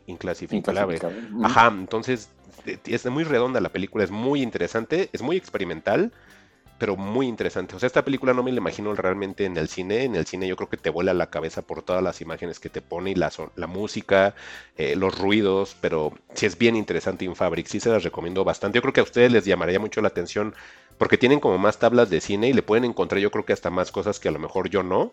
Oye, y, en una de esas le, encuentras algo como de, statement, como que tiene algo que, que decir en relación a lo que seas de la moda y esa onda. O, lo que es... las personas que están muy dentro de. ¿Sabes? Los personajes. ropa, ¿no? Mm, es que más o menos, Juan, porque también los personajes en ocasiones se me figuraron mucho como esas dependencias al consumismo, como nos mostraban en, en la película esta de Requiem por un sueño. O sea, la, psicosis que tenía la señora o, o, esta onda de querer siempre tener todo. O sea, la señora que tenía su onda con lo de las píldoras para adelgazar que son como muy, ajá, así se me figuran esos personajes, o sea, tiene, tiene muchas cosas, pero digo, al final no podría como definirlo en una sola porque abarca tantas situaciones que, que, pues sí los recomendaría verla porque ni spoiler les puedo hacer de lo que sucede, o sea, es todo, al final es todo tan bizarro, o sea, al final me hicieron pensar que a lo mejor se trataba de una, de una coven de brujas o de una secta, o, que la gente todo lo imaginaba, no sé, o sea, era, sí se mete mucho con tu cabeza la película, está súper recomendable la verdad. Y pues ya, esas son las, películas que les traje. No sé si ya quieren que, si tengan comentarios de alguna de ellas o quieren que, pasemos a, ese especialito de Dune. Pues vámonos si quieres con el especial, Mike, ¿no? Denle, denle. Entonces, pues cerramos Halloween y pues nos vemos la, siguiente semana a ver qué, nos toca.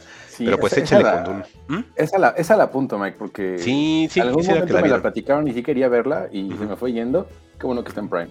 Yo no sabía de su existencia, eh, la encontré como les decía, las películas que estoy sacando, un tipo en Reddit puso un top de las mejores películas este, puntuadas de terror en las plataformas principales de México y Latinoamérica. Y ahí la pusieron, no sabía absolutamente nada de ella. De hecho, las, me estoy llevando buenas sorpresas con las películas que no sé absolutamente nada de ellas. Son las tres que me han gustado, que es Overlord, este, de Transfiguration y In Fabric, son como que las mejorcitas, pero sí estaría chido que le echaran un ojo para que me dijeran cosas que a lo mejor se me pasaron, ¿no? Pero pues ya, demos paso a Dune. Sí, ahora sí que, eh, que el maestro Palma inaugure esta sala llamada Fugitivos para hablar de Dune. Sí, ah, ¿puedo hacer un anuncio antes de...? a ver, de Dave Chabel, ¿qué opinan? A ver. a ver, este, ¿ya supieron que en Star Wars? Nada, es cierto. Este, antes de que se me vaya, es que lo tenía anotado y no quería perderlo y como obviamente van a hablar de Dune, les quería comentar. Van a sacar tres volúmenes que van a adaptar eh, Dune, la, primera novela que es la única, porque las demás recordemos que son secuelas escritas no por directamente por Herbert, sino que son por su hijo y por fanáticos, ¿no? Pero el original Dune, eh, Panini va a sacar tres volúmenes, están en 420 pesos, 450 pesos cada volumen, porque hicieron una novela gráfica de tal cual la obra literaria de Dune, pero van a ser en tres volúmenes. Y tal cual lo van a encontrar así Dune, Panini y son tres novelas gráficas. Entonces, si les está gustando la película o los temas que nos va a traer aquí Juan, pues les recomiendo de sobremanera porque vienen en pasta dura, están bien bonitos. Me quise esperar hasta grabar para comentarles, de hecho hasta es sorpresa para Alec y para Juan, no les había dicho, pero ya los están vendiendo, van a ser nada más tres este, volúmenes, es una novela gráfica que, que adaptaron de la novela original, entonces no hay ahí este, edición de nada por si le quieren meter ahí al, universo de Dune. Ah, muy Y pues ya, continuemos ustedes. Maestro. Pues empecemos. Creo que eh, Juan y yo estábamos muy emocionados sobre el tema de Dunas. Eh, por, Juan por la parte de, ser un, reacio a la ciencia ficción y de mi lado el, gran eh, fanatismo que le tengo a Denis Villeneuve. Pero creo que antes, Juan, Mike, es importante hablar del origen de esto y, y, nos vamos a extender un poquito, pero creo que va a ser un viaje eh, divertido este, este de Dunas, ¿no? Y creo que para empezar a hablar de Dune, extrañamente tenemos que hablar de Alejandro Jodorowsky, uno de los eh, maestros de Mike en, el tema de la psicomagia. este, y bueno, e, es importante eh, por, por, muchos temas y porque finalmente el, trabajo que inició Jodorowsky en el 71 se ve impactado hasta en la mismísima Dune de Villeneuve. Eh, y son cosas que no he visto que muchos medios pues estén señalando, más allá de la nota de las grandes películas que nunca se pudieron hacer. Y creo que una de las grandes películas justo eh, que, es de esta forma es la Dunas de Alejandro Jodorowsky. Eh, la historia es muy breve, él venía de eh, éxitos comerciales independientes, pero que en Europa funcionaban. Eran películas que costaban un millón de dólares, que de hecho Jodorowsky por muchísimos años, y esto es muy triste y te habla mucho de la industria del cine en México. Cuando graba, eh, después de grabar El Topo, eh, le pagaron un millón de dólares productores franceses para que pudiera hacer su siguiente película. Esa fue durante muchos, muchos años, alrededor de 15 años, la película con más presupuesto grabada en la Ciudad de México en la historia del cine. Eh, después del éxito comercial de esto, él, eh, estos, uno de los productores franceses le dice que él le va a financiar la película que él quiera hacer. Un amigo de Jodorowsky le había hablado de Duna, de Frank Herbert. Jodorowsky jamás leyó el libro. Eh, lo único que hizo el amigo fue platicarle de qué se trataba Duna y le dijo a este productor que él quería hacer Duna eh, los derechos de la, de la, novela estaban disponibles. Extrañamente, ningún estudio se había interesado antes de Jodorowsky en adaptar Dunas al cine. Eh, se hacen los, con los derechos por 100 mil dólares de Dunas. Y Jodorowsky inicia un viaje eh, que se plasma en un documental del 2013 que se llama Jodorowsky's Dune. Donde te explican, eh, entrevistan a Brontis Jodorowsky, a Alejandro Jodorowsky, a Dan O'Bannon, a varios eh, eh, involucrados en lo que Jodorowsky les llamaba sus guerreros de, espíritu, que eran, él decía que Dunas iba a ser una película que iba a cambiar el rumbo de la historia. Ya saben que Jodorowsky pues sí le entra a la melange bastante, entonces... Em, Jodorowsky decía que esta película iba a cambiar no solamente el círculo o el ciclo de la historia del cine, sino de la misma humanidad. Él, de nuevo, nunca leyó el libro y él te lo dice que al día de hoy no lo ha leído. La historia de Dunas que te iba a contar Jodorowsky iba a ser totalmente diferente. Ahí importante, eh, dentro de este viaje, eh, el productor francés le, rentó un castillo en Francia para iniciar la preproducción. A su hijo Brontes, Brontis Jodorowsky iba a interpretar a Paul Atreides y lo, empezó a entrenar a uno de los maestros de, Bruce Lee, o sea, ya saben, Jodorowsky haciendo un Jodorowsky, y empezó a, buscar a sus guerreros espirituales para liderarlos. Finalmente, más allá, yo no soy un acérrimo fan de Jodorowsky, creo que se me hace un señor bastante ridículo, pero creo que lo respeté muchísimo después de haber visto este documental.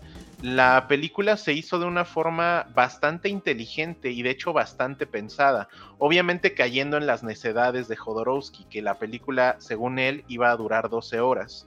Eh, más allá de toda la, grandilocuencia, si hay homenajes. El primer tráiler de, de, Dunas está musicalizado con ecos de Pink Floyd, porque Jodorowsky contrató a Pink Floyd porque él iba a hacer un soundtrack para los Atreides por parte de Pink Floyd y un soundtrack de una banda de metal, creo que alemana, para, eh, para los... Eh, ¿Cómo se llaman los malos, Juan? Este...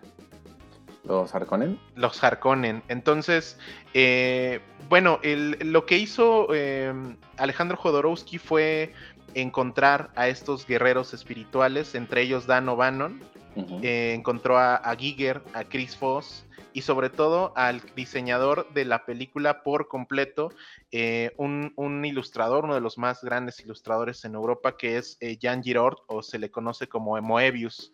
Este, esto lo que hizo Jodorowsky a mí se me hace bastante inteligente porque fue exactamente lo que hizo George Miller con Mad Max Fury Road. Lo que hizo Alejandro Jodorowsky es que como sabía que la película iba a costar muchísimo dinero, contrató a Moebius para que la película la ilustrara cuadro por cuadro y se encontraron con un libro de más de 15 mil páginas que estaba la película dirigida desde el inicio hasta el final. George Miller hizo exactamente lo mismo porque ningún estudio quería financiar eh, Mad Max Fury Road, pero la película él ya la tenía hecha en dibujos. De hecho, en algún momento George Miller eh, pensó o se, imaginó la idea de hacer Mad Max como una serie animada, porque ningún estudio quería entrarle. Exactamente lo mismo le pasó a Jodorowsky. La, se creó un libro de Dunas que se mandó a todos los estudios, incluidos Disney. Disney fue la única productora que dijo que sí, siempre y cuando Alejandro Jodorowsky no estuviera detrás del proyecto, pero lo querían tal cual iban a pagar en ese tiempo los 15 millones de dólares que se necesitaban para financiar este proyecto. Lo único que pedían a cambio era que Jodorowsky no estuviera atrás de esto. Eh, finalmente el proyecto no prosperó. Eh, los derechos pasaron o quedaron disponibles y uno de los productores más horribles del mundo, que es Dino de Laurentiis, compró los derechos de Dunas y en el 81 se inicia la producción de Dunas de David Lynch una película de la que David Lynch dice que eh, se va a arrepentir toda su vida. Es una película de, que, de la cual él públicamente se niega a hablar. Dice que esa película lo ayudó a definir que él jamás volvería a estar a las eh, o sujeto a la decisión de un estudio y que él iba a tener siempre el derecho del final del corte de su obra. Y, una, cosa de este ahorita que decías de que Jodorowsky no te gusta, y por ejemplo, nunca le entraste tampoco ni al topo, ni la montaña, ni, ni a Fando Hace poquito, hace como un año yo creo vi eh, La Montaña Sagrada, después de no haberla visto desde que iba yo creo que en la prepa, y la disfruté mucho más de, lo que antes disfrutaba el cine de Jodorowsky. Creo que uh, entiendo la teatralidad de lo que él quería hacer eh, y lo respeto mucho más. Sin embargo, creo que las ideas tan, o sea, caer en, el, en la provocación simplemente para hacerte notar no siempre va a funcionar. Y creo que las primeras obras de Jodorowsky hablaban así y quiso repetir la fórmula una y otra vez. Pero créeme que después de ver el documental, que se los recomiendo muchísimo, Jodorowsky's Dune, eh, lo respeto mucho más porque al final creo que dentro de toda su locura, el cariño que le tenía al proyecto hizo que se organizara de una forma correcta para presentar un libro de 15 mil páginas organizado, bien ilustrado, donde ya había confección de naves, donde ya había confección de trajes, personajes eh, o artistas contratados para cada personaje de su adaptación. Creo que esa organización nunca la volvió a tener en ningún otro proyecto porque él siempre trabajaba al paso. Al final creo que Jodorowsky se puso el pie a decirle a Disney, bueno, mi película va a durar 12 horas, pues nadie te iba a financiar eso, pero creo que el, el, eh, Jodorowsky siempre va a salir a la luz, sobre todo ya lo, diré ahorita con la, la de Villeneuve, porque las ideas estaban tan bien hechas que por ejemplo este primer eh, eh, draft que él hizo con sus guerreros del espíritu, ese equipo se lo robó Ridley Scott para hacer Alien. Y de hecho después de eso, Dino de Laurentiis buscó a Ridley Scott y le dijo, oye, vamos a hacer este, la adaptación de Dunas. Y H.R. Giger se subió al tren y después de, un tema personal que pasó Ridley Scott, decidió bajarse porque él no quería pasar dos años y medio en un proyecto tan clavado como Dunas. Pero eh, es importante hacer saber que en la historia tal cual del cine, eh, Alejandro Jodorowsky fue el que desentierra este libro de, como del olvido y es el, el que tiene el primer sueño de adaptar Dunas de una forma enorme. Oye, Alec, este, una duda. El, libro que hace Frank Herbert es de 1965. Esta, este acercamiento que tuvo Jodorowsky para hacer la obra, porque entiendo que fue muchos años de andar promoviendo e intentar venderla, etcétera. ¿En qué, ¿En qué año la, lo empezó a hacer? ¿Tendrás el dato? Eh, la, producción inició en el 70 y duró dos años. Porque también me llama la atención de que al final la, Dunas de, David Lynch se estrena en 1984 y creo que ya para ese entonces tenía uno o dos años de fallecido este, Frank Herbert. Entonces no sé qué tanto él, el autor de la obra, tenía el interés de que hubiera una, interpretación cinematográfica de, su historia. Eh, la adaptación, o más bien cuando Dino de Laurentiis adquiere los derechos de, de Dunas, la primera opción de Dino de Laurentiis para adaptar en el 81 la obra e iniciar preproducción fue Frank Herbert. Y lo contrató, entregó un draft de 174 páginas de lo que iba a ser el guion de su propia película, es decir, él mismo se estaría adaptando al cine, pero a Dino de Laurentiis no le convenció el guion y contrató otro guionista. Pero inicialmente Frank Herbert, antes de su muerte, sí estuvo involucrado de una forma directa en la adaptación de David Lynch. Entonces, eh, y pues bueno, ya moviéndonos a la David Lynch, como dice Juan, se estrena en el 84, fue un fracaso comercial. El mismo Jodorowsky, ya, ya para dejar atrás este señor, eh, es, eh, es, que él no la quería ver porque tenía miedo, porque él se decía a sí mismo un fan de, David Lynch y le pareció una película horrible. Yo les platicaba a los fugitivos que me di la oportunidad el día de hoy de, ver nuevamente la Dunas de David Lynch y creo que no es el desastre que yo recordaba hace 10 años que la vi, no la había vuelto a ver en, ningún momento, y creo que con la referencia de Villeneuve, ya ahora sí llegando a Denis Villeneuve, eh, pues bueno, creo que vale mucho la pena rescatar lo bueno y lo malo. Eh, con esta introducción, pues bueno, voy a, voy a dejar la mesa para Juan. Estamos hablando de la obra que se estrena finalmente Dunas primera parte, así es el nombre oficial, que por ahí algunos medios están acusando a la distribuidora de, hacer publicidad falsa, porque la película tal cual se llama Duna primera parte, pero eso jamás está en ningún póster, incluido en los pósters internacionales. Esta es la primera de dos partes de, que está adaptando Denis Villeneuve. Él mismo funciona como productor en esta película, es la primera vez que Villeneuve está produciendo algo para él mismo. Eh, la película eh, es muy larga, dura más de dos horas 20 minutos.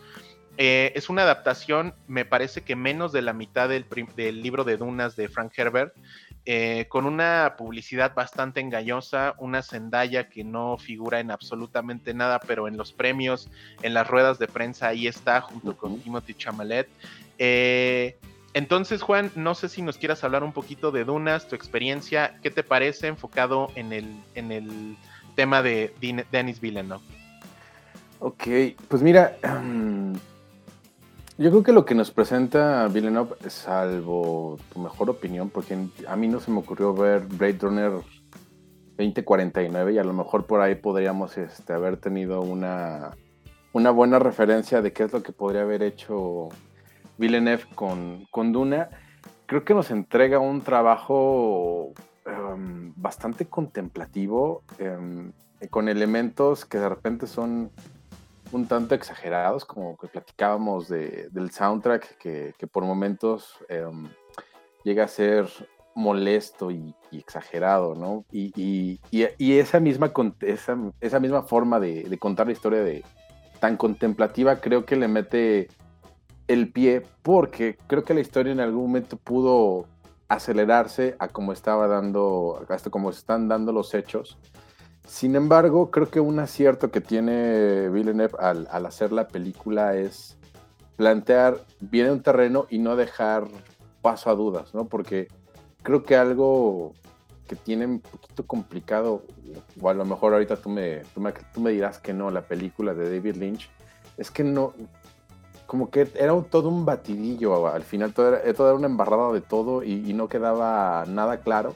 Y creo que, que Villeneuve aquí sí separa cada elemento, ¿no? Por ejemplo, el, conflicto que hay entre los Atriedes y, el emperador, al mismo tiempo los Harkonnen que, rivalizan con los Atriedes porque les están quitando su sustento, que en este caso es este, un elemento que llaman la especie, que es utilizada para poder hacer, para, poder, llevar, poder llevar a cabo los viajes interestelares y es lo que, lo que los genera un conflicto. Y, aquí jugar con el elemento de, de la tierra mística, ¿no? O, el, hecho de, del elegido con al momento de traer a, a, a Paul Atriedes a, este planeta, ¿no? Este que ahorita no recuerdo el nombre, a ver si tú ahí tienes el, el nombre del planeta al que llegan el planeta de los de los quién? De los Fremen. El planeta de los Fremen, que es ah, donde se, llama la historia. Arrakis se llama. Arrakis, que, es ahí, pues, como una suerte de, tierra sagrada, ¿no? Y ahí, es algo que, que, quiero este, regresarme un poquito a lo de Frank Herbert, que estaba escuchando ahí una, una entrevista que él hacía. No tengo el año, lamentablemente, pero Frank este, Herbert era un ecologista.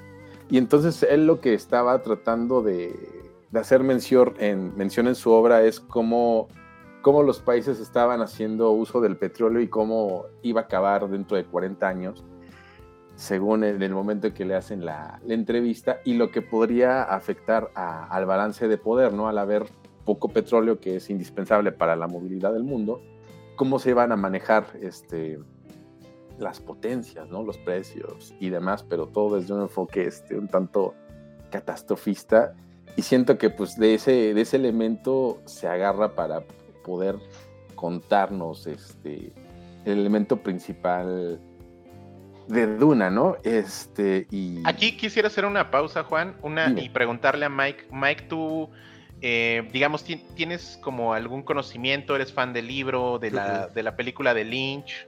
No, no, nada más vi la pura película de Lynch. ¿Y, qué tanto recuerdas de la película de Lynch? No, pues no se me quedó así como tanto porque no era como tan fan de la ciencia ficción, entonces no. Ahorita con lo que hemos platicado Juan y yo, ¿tienes como alguna idea concisa de qué podría tratar Dune? No, yo creo que sí, yo sí voy a ver este, tratar de ver de leer el libro. Justamente iba a eso, Mike, porque justo eso es lo que hace Denis Villeneuve en su película. No te explica nada. Y lo que hace David Lynch en la película, digo, son medios tradicionales que ya no se usan, pero la película de David Lynch inicia con una señora espacial que te dice, hola, mi nombre es tal, y es el año tal y mi planeta es este y te platico que hay una cosa que se llama melange, que es una especie que usamos para alargar la vida, para tener eh, mejor uso de conciencia y adicional se usa para los viajes en el tiempo. Y te empieza a explicar un poquito de qué va a tratar la película.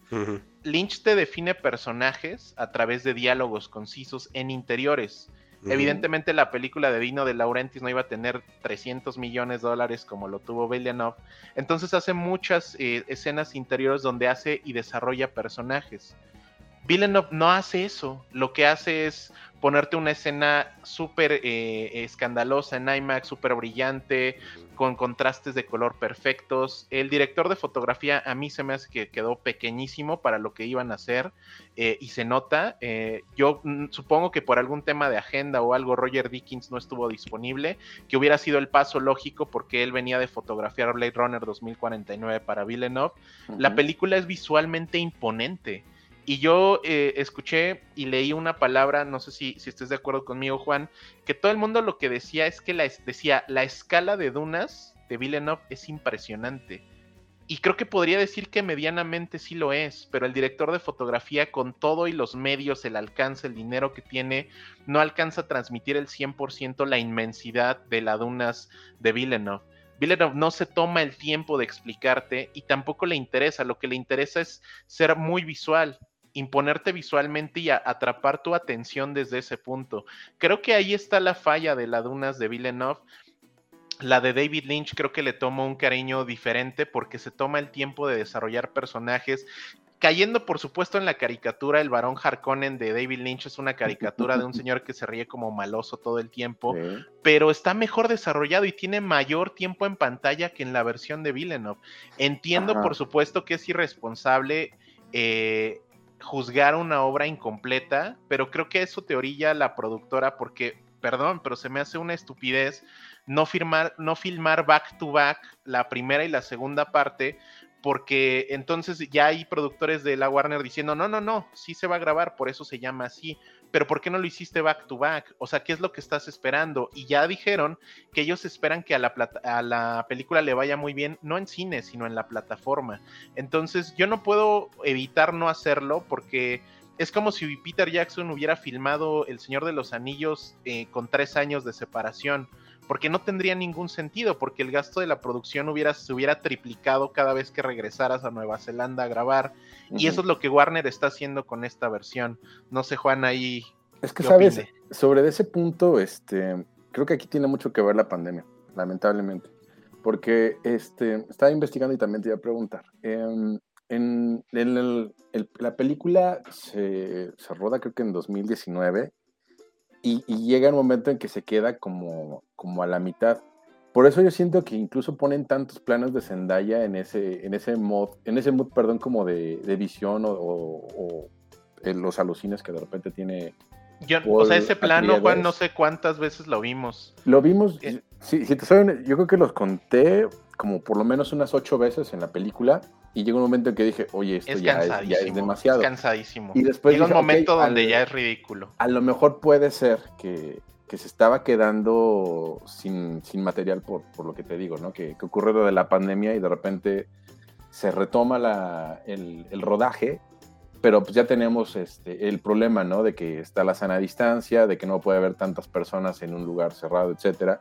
Y creo que eso le, perjudica a, a la película y por eso tiene como que esos problemas, ¿no? Porque sí siento que esas, esas, esas tomas están de más y esos elementos también, pero si esa es una de las si, esa es la, si realmente esa es la razón, el, problema de, del COVID para poder terminar la filmación, creo que pues a la película le sobra media hora si le iba a hacer en, en dos partes y pudo agilizar un poquito más en otras cosas, ¿no?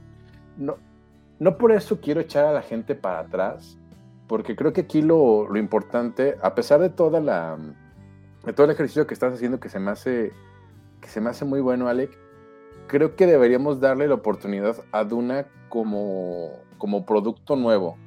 Y quizás, este, si es que existe la segunda parte, este, terminar de calificarla hasta que veamos cómo termina, en lugar de quedarnos con esta parte. Si, si por alguna razón ya no hubiera una segunda parte, que a lo mejor, eh, como comentabas, es probable que no ocurra, pues sí podríamos estar hablando de una película fallida sabiendo que su destino pues no iba a ser tener dos partes, ¿no?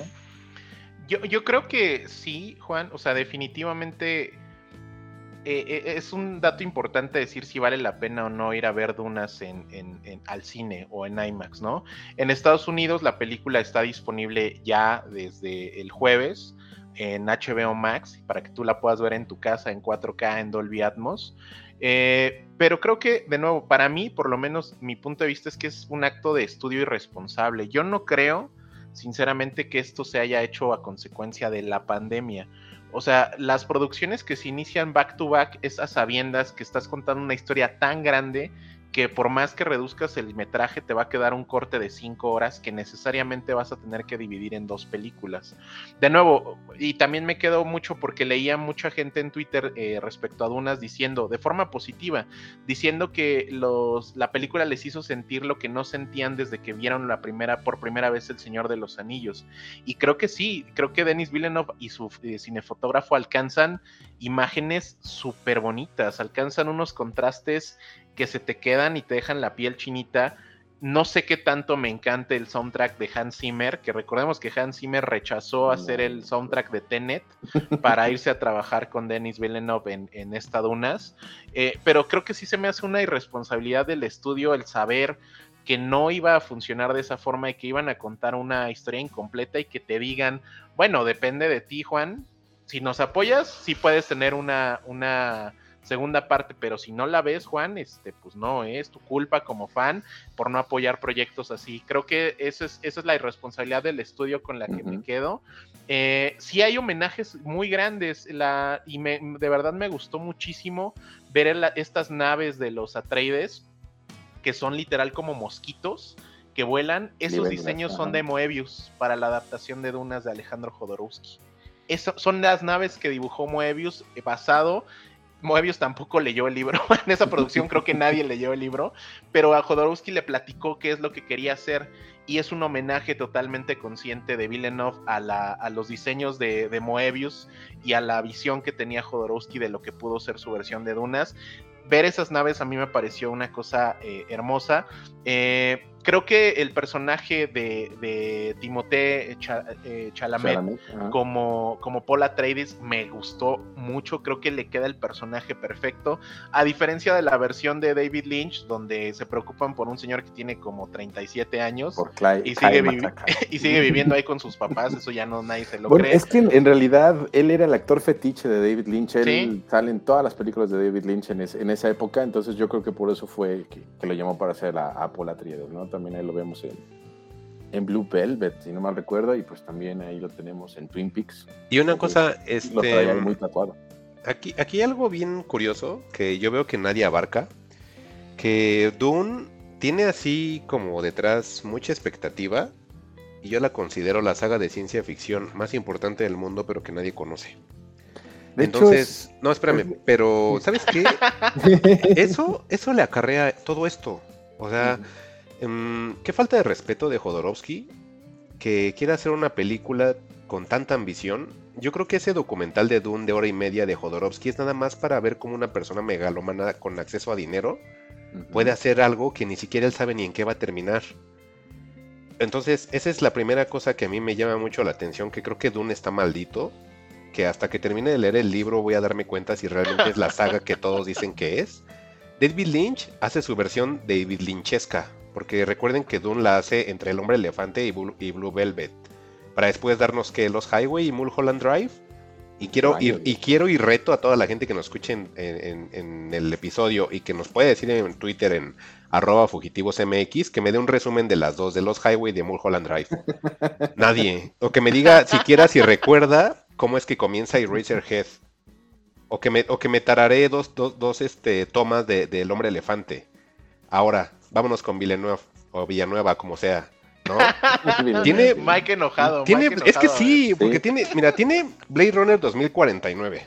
La neta no está chida, o sea, Blade Runner es la 1 y nada más. No, está buena, y esta porque se ve bonita. La, la, la, de Sicario está entretenida. Pero hasta ahí, hasta, hasta podría entrar en una película de Mel Gibson sin bronca. O de, o de este. De Woody, de, de Woody Allen, no de este. Ay, del viejito que es racista. De Clint Eastwood. De Clint Eastwood sin bronca. O sea, Sicario, haz de cuenta que creo que hasta en ese año sacó este. Em, ¿Cómo se llama? Este. Ay, el, el, de los judíos. Siempre los tengo que. En, este. No, sigue, sigue, no te Ay, ¿cómo se llama este güey? No sé. Pero me parece que hubieron como 3, 4 películas iguales en esa época, como de 2015. Entonces, ahora hay una adaptación de Dune, otra adaptación incompleta de Dune. quién sabe si se vaya a hacer la segunda parte. O sea, vamos a volver a caer en, lo Ajá, en lo mismo. Y aquí sigo con la misma duda de que, ok, están los valores de producción, es que el guionista, es que se ven bien bonitas, ajá, pero la historia, estoy ahorita tratando de leer un poquitito de adelante de lo que, eh, adelanto de lo que es Dune, y en sí Dune dice, la sinopsis, ¿eh? Ahí va, o sea, es lo que yo digo, güey, ¿por qué es tan grande? No lo es. El protagonista es Paul Atreides. Sí. Y en la novela dice que se trata de que él lo desterraron y trata de recuperar lo que perdió. Sí. Y todo eso para vencer a las terribles fuerzas que lo subyugan. Y yo, ay, qué chistoso, esto lo viene Star Wars. Y sí es que, es que George Lucas se basó en, se basó, Dunas para de hecho, Star Wars. Es lo que estaba viendo y que inclusive hay muchas partes de Canción de Hielo y Fuego de... De, este, Martin, sí. De Martin, de, eh, de George R. Martin. Bueno, es que antes de que me dijeras, Mike, este, Dune es el libro de ciencia ficción más popular y más vendido de la historia. Sí. Estamos hablando de los 60, imagínate. En los 60, Juan. Por, justamente tú, no, tú, no los, tú, no, la conoces. Ahí, está, ahí está George Lucas. ¿no? Ni Jodorowsky, o sea, ni Jodorowsky, que fue como contemporáneo a la obra, no la leyó. Es que él andaba bien metido en el melange, Mike, entonces... En la psicomagia, ¿no? Su onda esta de la religión creada. Entonces, imagínense, o sea, no estoy haciéndolo como en un modo de el hater, porque no lo he visto. Y no voy a decir que la película es mala. Yo a lo que me estoy yendo es como al universo como tal de Dune, que yo siento que es como como una onda de los puentes de Madison, como este, es muy de ellos. Entonces yo siento que sí es mucho de nicho y a lo mejor sí en los 60 te lo creo que todos, todos, todos querían ser este, eh, Paul en lugar de Luke Skywalker, porque Luke Skywalker no existía todavía, ¿no? A lo mejor en ese entonces sí lo era, pero quizás la complejidad que tiene, a lo mejor en esos tiempos ya no lo es tan complejo. Y por eso es que llega a haber ese tipo de retrasos y no se puede hacer todo en una sola película. O sea, es como les decía, lo original es una película. Eh, Herbert escribe 5. Su hijo loco escribe 14. O sea, si es así de, ajá, sí, ok. O sea, al rato voy a terminar viendo la película y, ah, es el principito de, la ciencia ficción, qué bonito. ¿No? Así todo decepcionado. Pero, pero mira, el señor Villanueva nos muestra imágenes súper bonitas. O sea, ahí hay una bronca con Dune y les juro que voy a leer el libro solamente para ver si mi teoría no es cierta. Espero que no lo sea, que nada más sea una onda que en su momento funcionó y que si ya lo leemos ahora con todo el background que tenemos detrás, pues ya no nos va a parecer como que la gran cosa. Y les digo, a mí se me hace muy raro esto porque sí en serio la siento así, que es la saga de ciencia ficción más importante del mundo, pero que nadie conoce. O sea, entonces hay un fallo ahí porque, pues, güey, cualquier persona le dices Star Wars y sabe quiénes son, ¿no? O El Hobbit pues y sabe pero no, ahora sí que no es el mismo impacto el que de repente tiene un libro que tiene una película. Ajá, pero algo ha de haber pasado. hace 60 años. Algo ha de haber pasado. Y Star Wars, pues cuántas veces no te lo han repetido. O sea, Star Wars, cuántas millones de veces no la ha visto la gente.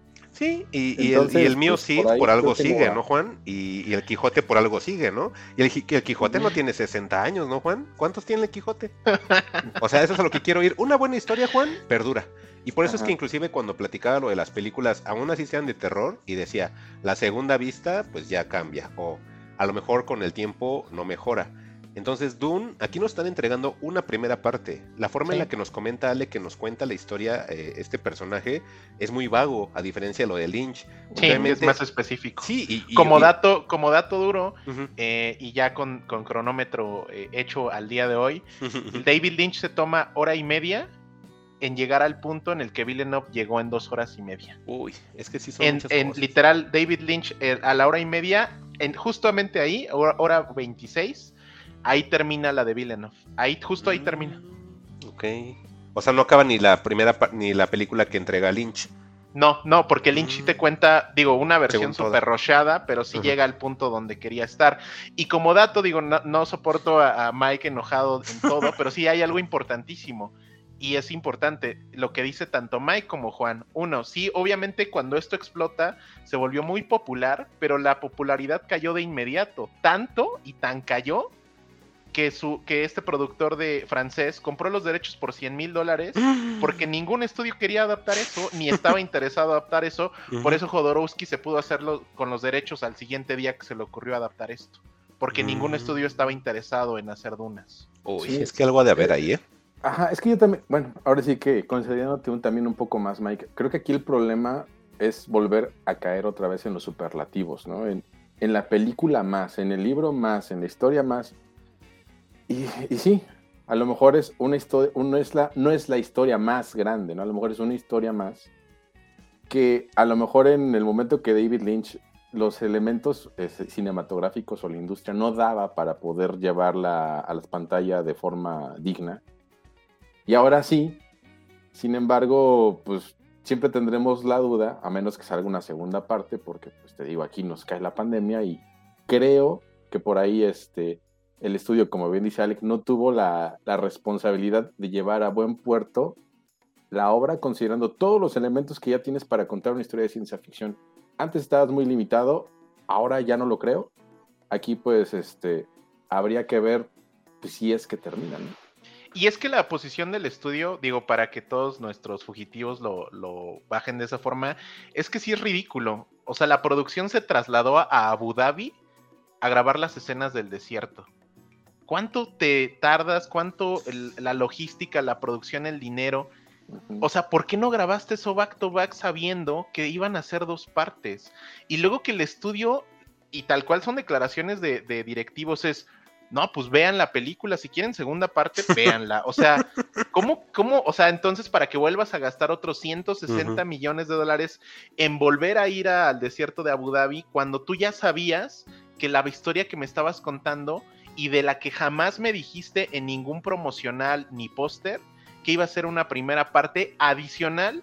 Tenemos a una actriz como Zendaya haciendo un personaje que los fans de la historia ya saben cuál es el peso que tiene y engañándolos eh, mandando las ruedas de prensa al festival de cine de quién sabe dónde, cuando en la película, perdón, sale 10 minutos. Y de esos 10 minutos, 8 minutos son su cara viendo al sol en un primerísimo plano. Y una señora, o sea, por eso, y es lo que platicaba con Juan hace rato, el soundtrack de Hans Zimmer es tambores y una señora como en la famosísima película Una guerra de película, este, señoras haciendo ah", sí, sí, no, sí, sí, ya. Horrible, horrible. Sí, imagino ya. Y una pregunta, el casting, ¿qué onda con el casting? La está bueno, sí está bueno, ¿eh? Aunque esté Jason Momoa. fíjate que Jason Momoa lo hace muy, muy bien como Duncan Idaho le compré el personaje al, 100, a diferencia del personaje que en la de Lynch no le dio ni el peso, ni como el esta visión de aventurero. Leto Atreides, que en la película de Lynch es un señor de barba, que es un señor que podría anunciar lo mismo un cepillo de dientes que un champú para las canas. Es Miguel eh, despiadado. Aquí Oscar Isaac eh, lo hace perfecto como Leto Atreides, le mete como mucho mucho carácter al personaje, te impone respeto, el, el tema de que Leto Atreides, más allá de ser un duque quería que las cosas mejoraran en Arrakis para los, para los fremes. Entonces, eh, los fremen. Entonces, eh, pues creo que, o sea, sí tiene sus puntos, pero perdón, David Lynch, este, perdón, Denis Villeneuve no dirigió aquí actores. Hay una sola escena una sola escena donde yo vi actores actuando, teniendo una relación, teniendo un desarrollo, platicando, desarrollando emociones. Tiene una escena en dos horas treinta y tantos minutos tiene una escena donde yo vi a un director dirigiendo actores. Es que también ese Todo es el lo demás son explosiones, señoras haciendo ah, así, eso es. Y la, la Villeneuve de, de, de, la Dunas de Villeneuve, si se juzga por un producto así, porque creo que así debe de ser juzgado, porque el estudio así te lo presentó, es, es una pérdida de tiempo. Yo lo diría así, es una pérdida y de, dinero, ¿no, Alec? Sí, claro, es un dinero que Warner jamás va a recuperar así tenga un millón de vistas en HBO Max. Eso no le va a reflejar porque ya son suscripciones activas. No creo que alguien diga, oye Mike, ¿ya viste Dunas? Déjame suscribo a HBO Max porque si no, este, yo no sé qué voy a hacer. Eso jamás va a suceder. Entonces, a diferencia de, o más bien, seguramente Juan tiene una, una opinión diferente. Yo mis comentarios los quiero cerrar. La Denis Villeneuve es una pérdida de tiempo. Es, es, es algo que tendría que ser enorme en cine y sí me quedé con la imagen enorme, pero la película no tiene alma, no tiene ese Villeneuve que iba hilando sus historias y aunque no tenían una que ver con la otra y te dirigía una película de secuestros, una película que habla sobre una matanza en una escuela, una adaptación de una novela de, un escritor, sí bailando y veías a un director haciendo ejercicio de cine, haciendo y dejando huella esto no es una película de Denis Villeneuve, esto es una película de la Warner que contrató a alguien que es eficiente, que no hace declaraciones tan controversiales, pero esto lo pudo haber dirigido cualquiera. Esto no, es, Polytechnic, Alec. Esto no es Polytechnic, esto no es una película de Villeneuve. Y por ahí yo quiero cerrar con esto antes de dejar la palabra a Juan. Por ahí leí a alguien, que decía que hay tomas idénticas en la versión de Lynch y en la de Villeneuve. Y te, te ponía a pensar si en realidad estabas viendo la visión de dos directores o la visión del estudio. Híjole. Y creo que estamos viendo la visión de Warner de Dunas. Y con eso cierro mi participación. Ay, perdón porque les haya sacado lo feo. Estaban bien emocionaditos y dije, no, esto no puede ser posible. Pero a ver, Juan. Está bien. Ay, pues antes de eso, Juan, voy a hacer planas de de Mel Gibson y de Clint Eastwood porque estaba un poquito enojado. Continúa, no, no, no. Es que, pues siempre, ¿no? Caemos en el truco publicitario y en la grandilocuencia del estudio y Warner o quien tú quieras, ¿no? Y Universal, pon el nombre del estudio que quieras. Siempre que te quieren ir a hacer al cine para recuperar los 200 millones que invirtieron, pues te, te van a, se van a, van a echar, usar cualquier elemento o recurso para que vayas, ¿no? Este, creo que como ida al cine estuvo bien. Tiene, es, una historia que hasta donde va, creo que intentó contar algo, sin embargo, este, creo que está accidentada. el, el soundtrack, como dice Alec, a mí me cagó a los 10 minutos y de por sí a mí no me gusta el Rey León, pues esto muchísimo menos y ahora con lo que dice de Tropic Thunder, pues también, ¿no? Este Pero Hans Zimmer ya está bien cansado, ¿no, Juan? Ya, ya, está grande. está grande. Es que se me hace raro, ¿no? Yo creo que hasta lo siento así como ah, pues vamos a hacer una película en el desierto, ¿qué necesitamos? Pues cosas guturales, ¿no? Algo que recuerda a los Tuareg, échale. y ya este, estoy así de... Y pues no, o sea, no creo que, que, fuera el tratamiento correcto, porque eso, esto para mí le restó mucho a la película. Las dos horas y media que dura la película, yo estuve entretenido, salvo los momentos donde Zendaya otra vez va a salir una visión, este, me tenían un tanto fastidiados, pero el cómo plantea la historia y cómo pone los elementos para después desarrollar, este, me gusta, lo hace bien. Este, sin embargo, estamos con, esa, con esa pequeña gran duda, ¿no? Si no hay segunda parte, esto pues, es un desperdicio y un tiradero de dinero y no va a ningún lado. Si hay segunda parte, porque aparentemente hay como cierto metraje, o te da la idea, por en algún momento hay alguna lucha entre Fremens y, y Harkonnens que se ven en una visión, eso a mí me como que me da pie que puede ver algo por ahí, pero pues no estamos seguros, ¿no? Yo entonces yo me guardaría este, mi calificación hasta ver una segunda parte. Completa. Espero que la haya para tener ya el producto completo y ahora sí decir, ah, Villeneuve, aunque se tomó una hora y media más que, que Lynch, llegó algo, me lo presentó bonito y comprensible y entendible, porque pues es algo que si comparamos entre historias entre Lynch y, y Villeneuve, a mí la de Lynch se me borró por, por completo, no me parece una película entretenida, se me parece como una cosa muy densa de ciencia ficción que te la vendan como si fuera ahí una bola de masa y tragatela como puedas.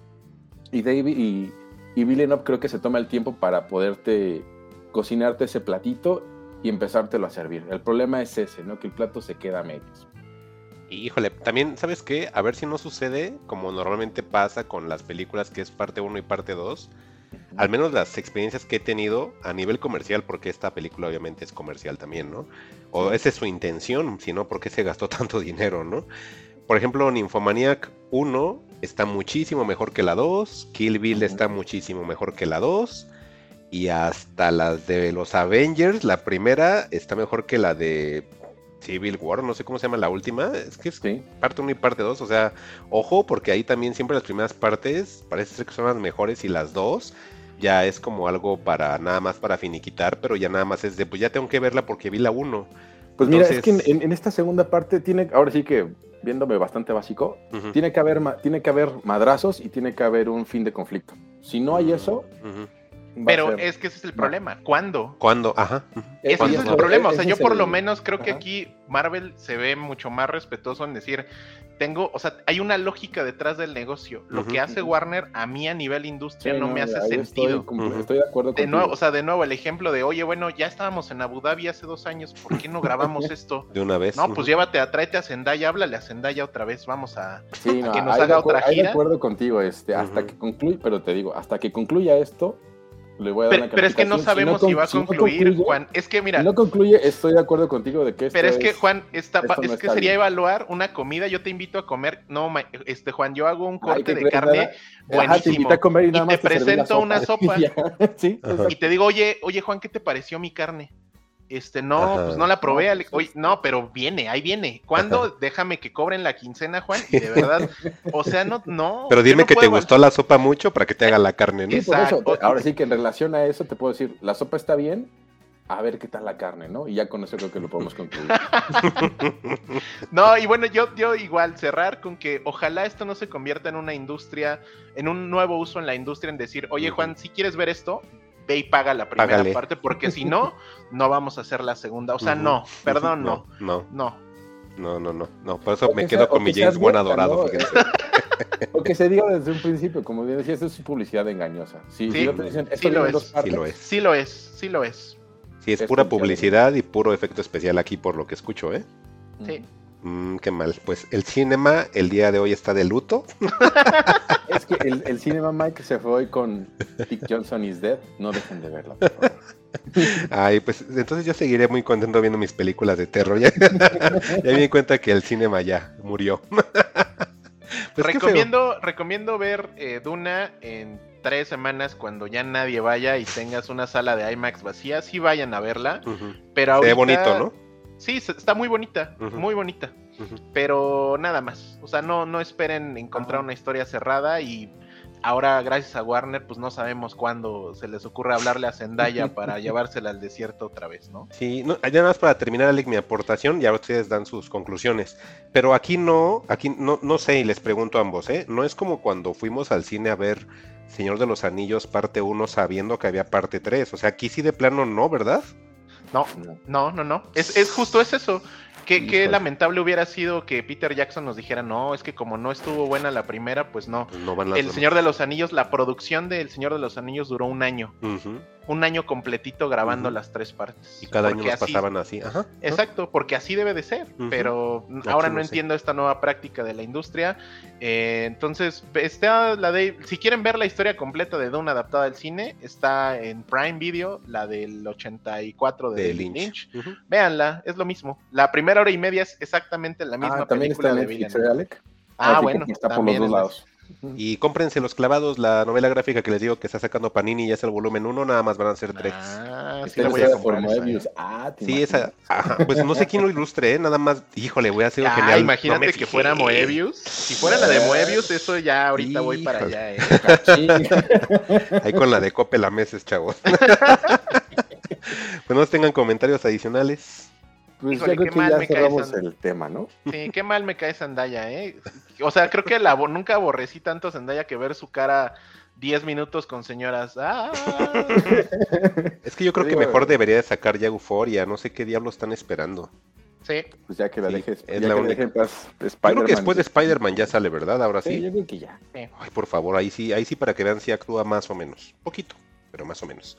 Pero pues yo creo que entonces hemos llegado al final de este episodio de Fugitivos. Gracias a todos por escucharnos y los esperamos de nueva cuenta en nuestro próximo episodio. Recuerden que nos pueden encontrar en redes sociales. En Twitter estamos como arroba fugitivosmx, en Facebook como Fugitivos Podcast y este y los demás episodios los pueden encontrar en Spotify, en Apple Podcast, en Evox. Y pues bueno, eh, recuerden nuevamente estamos en Twitter y pues yo soy, estoy en Twitter como arroba Mike-Santana y pues Juan. A mí me encuentran en Twitter como Juan-XHU. Les recomiendo ver Seinfeld a la hora de la comida, ¿eh? Después de uno o dos episodios, está muy ameno para, para comer y ver. ¿Y tú, Alec? Pues a mí me encuentran como arroba Alec Palma y si quieren ver algo bueno de Zendaya, vean Euforia, por favor. Sí, vean Euforia, está genial y ya estamos esperando nada más la, la temporada nueva a ver si algún día HBO se digna dárnosla. Pero pues eso fue todo y pues muchas gracias. Bye. Cuídense, bye. Y no va a sonar la música para mí.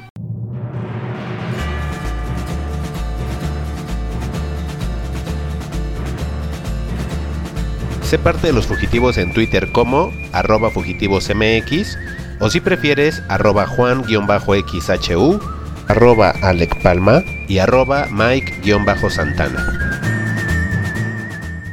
Fugitivos. Historias para el camino.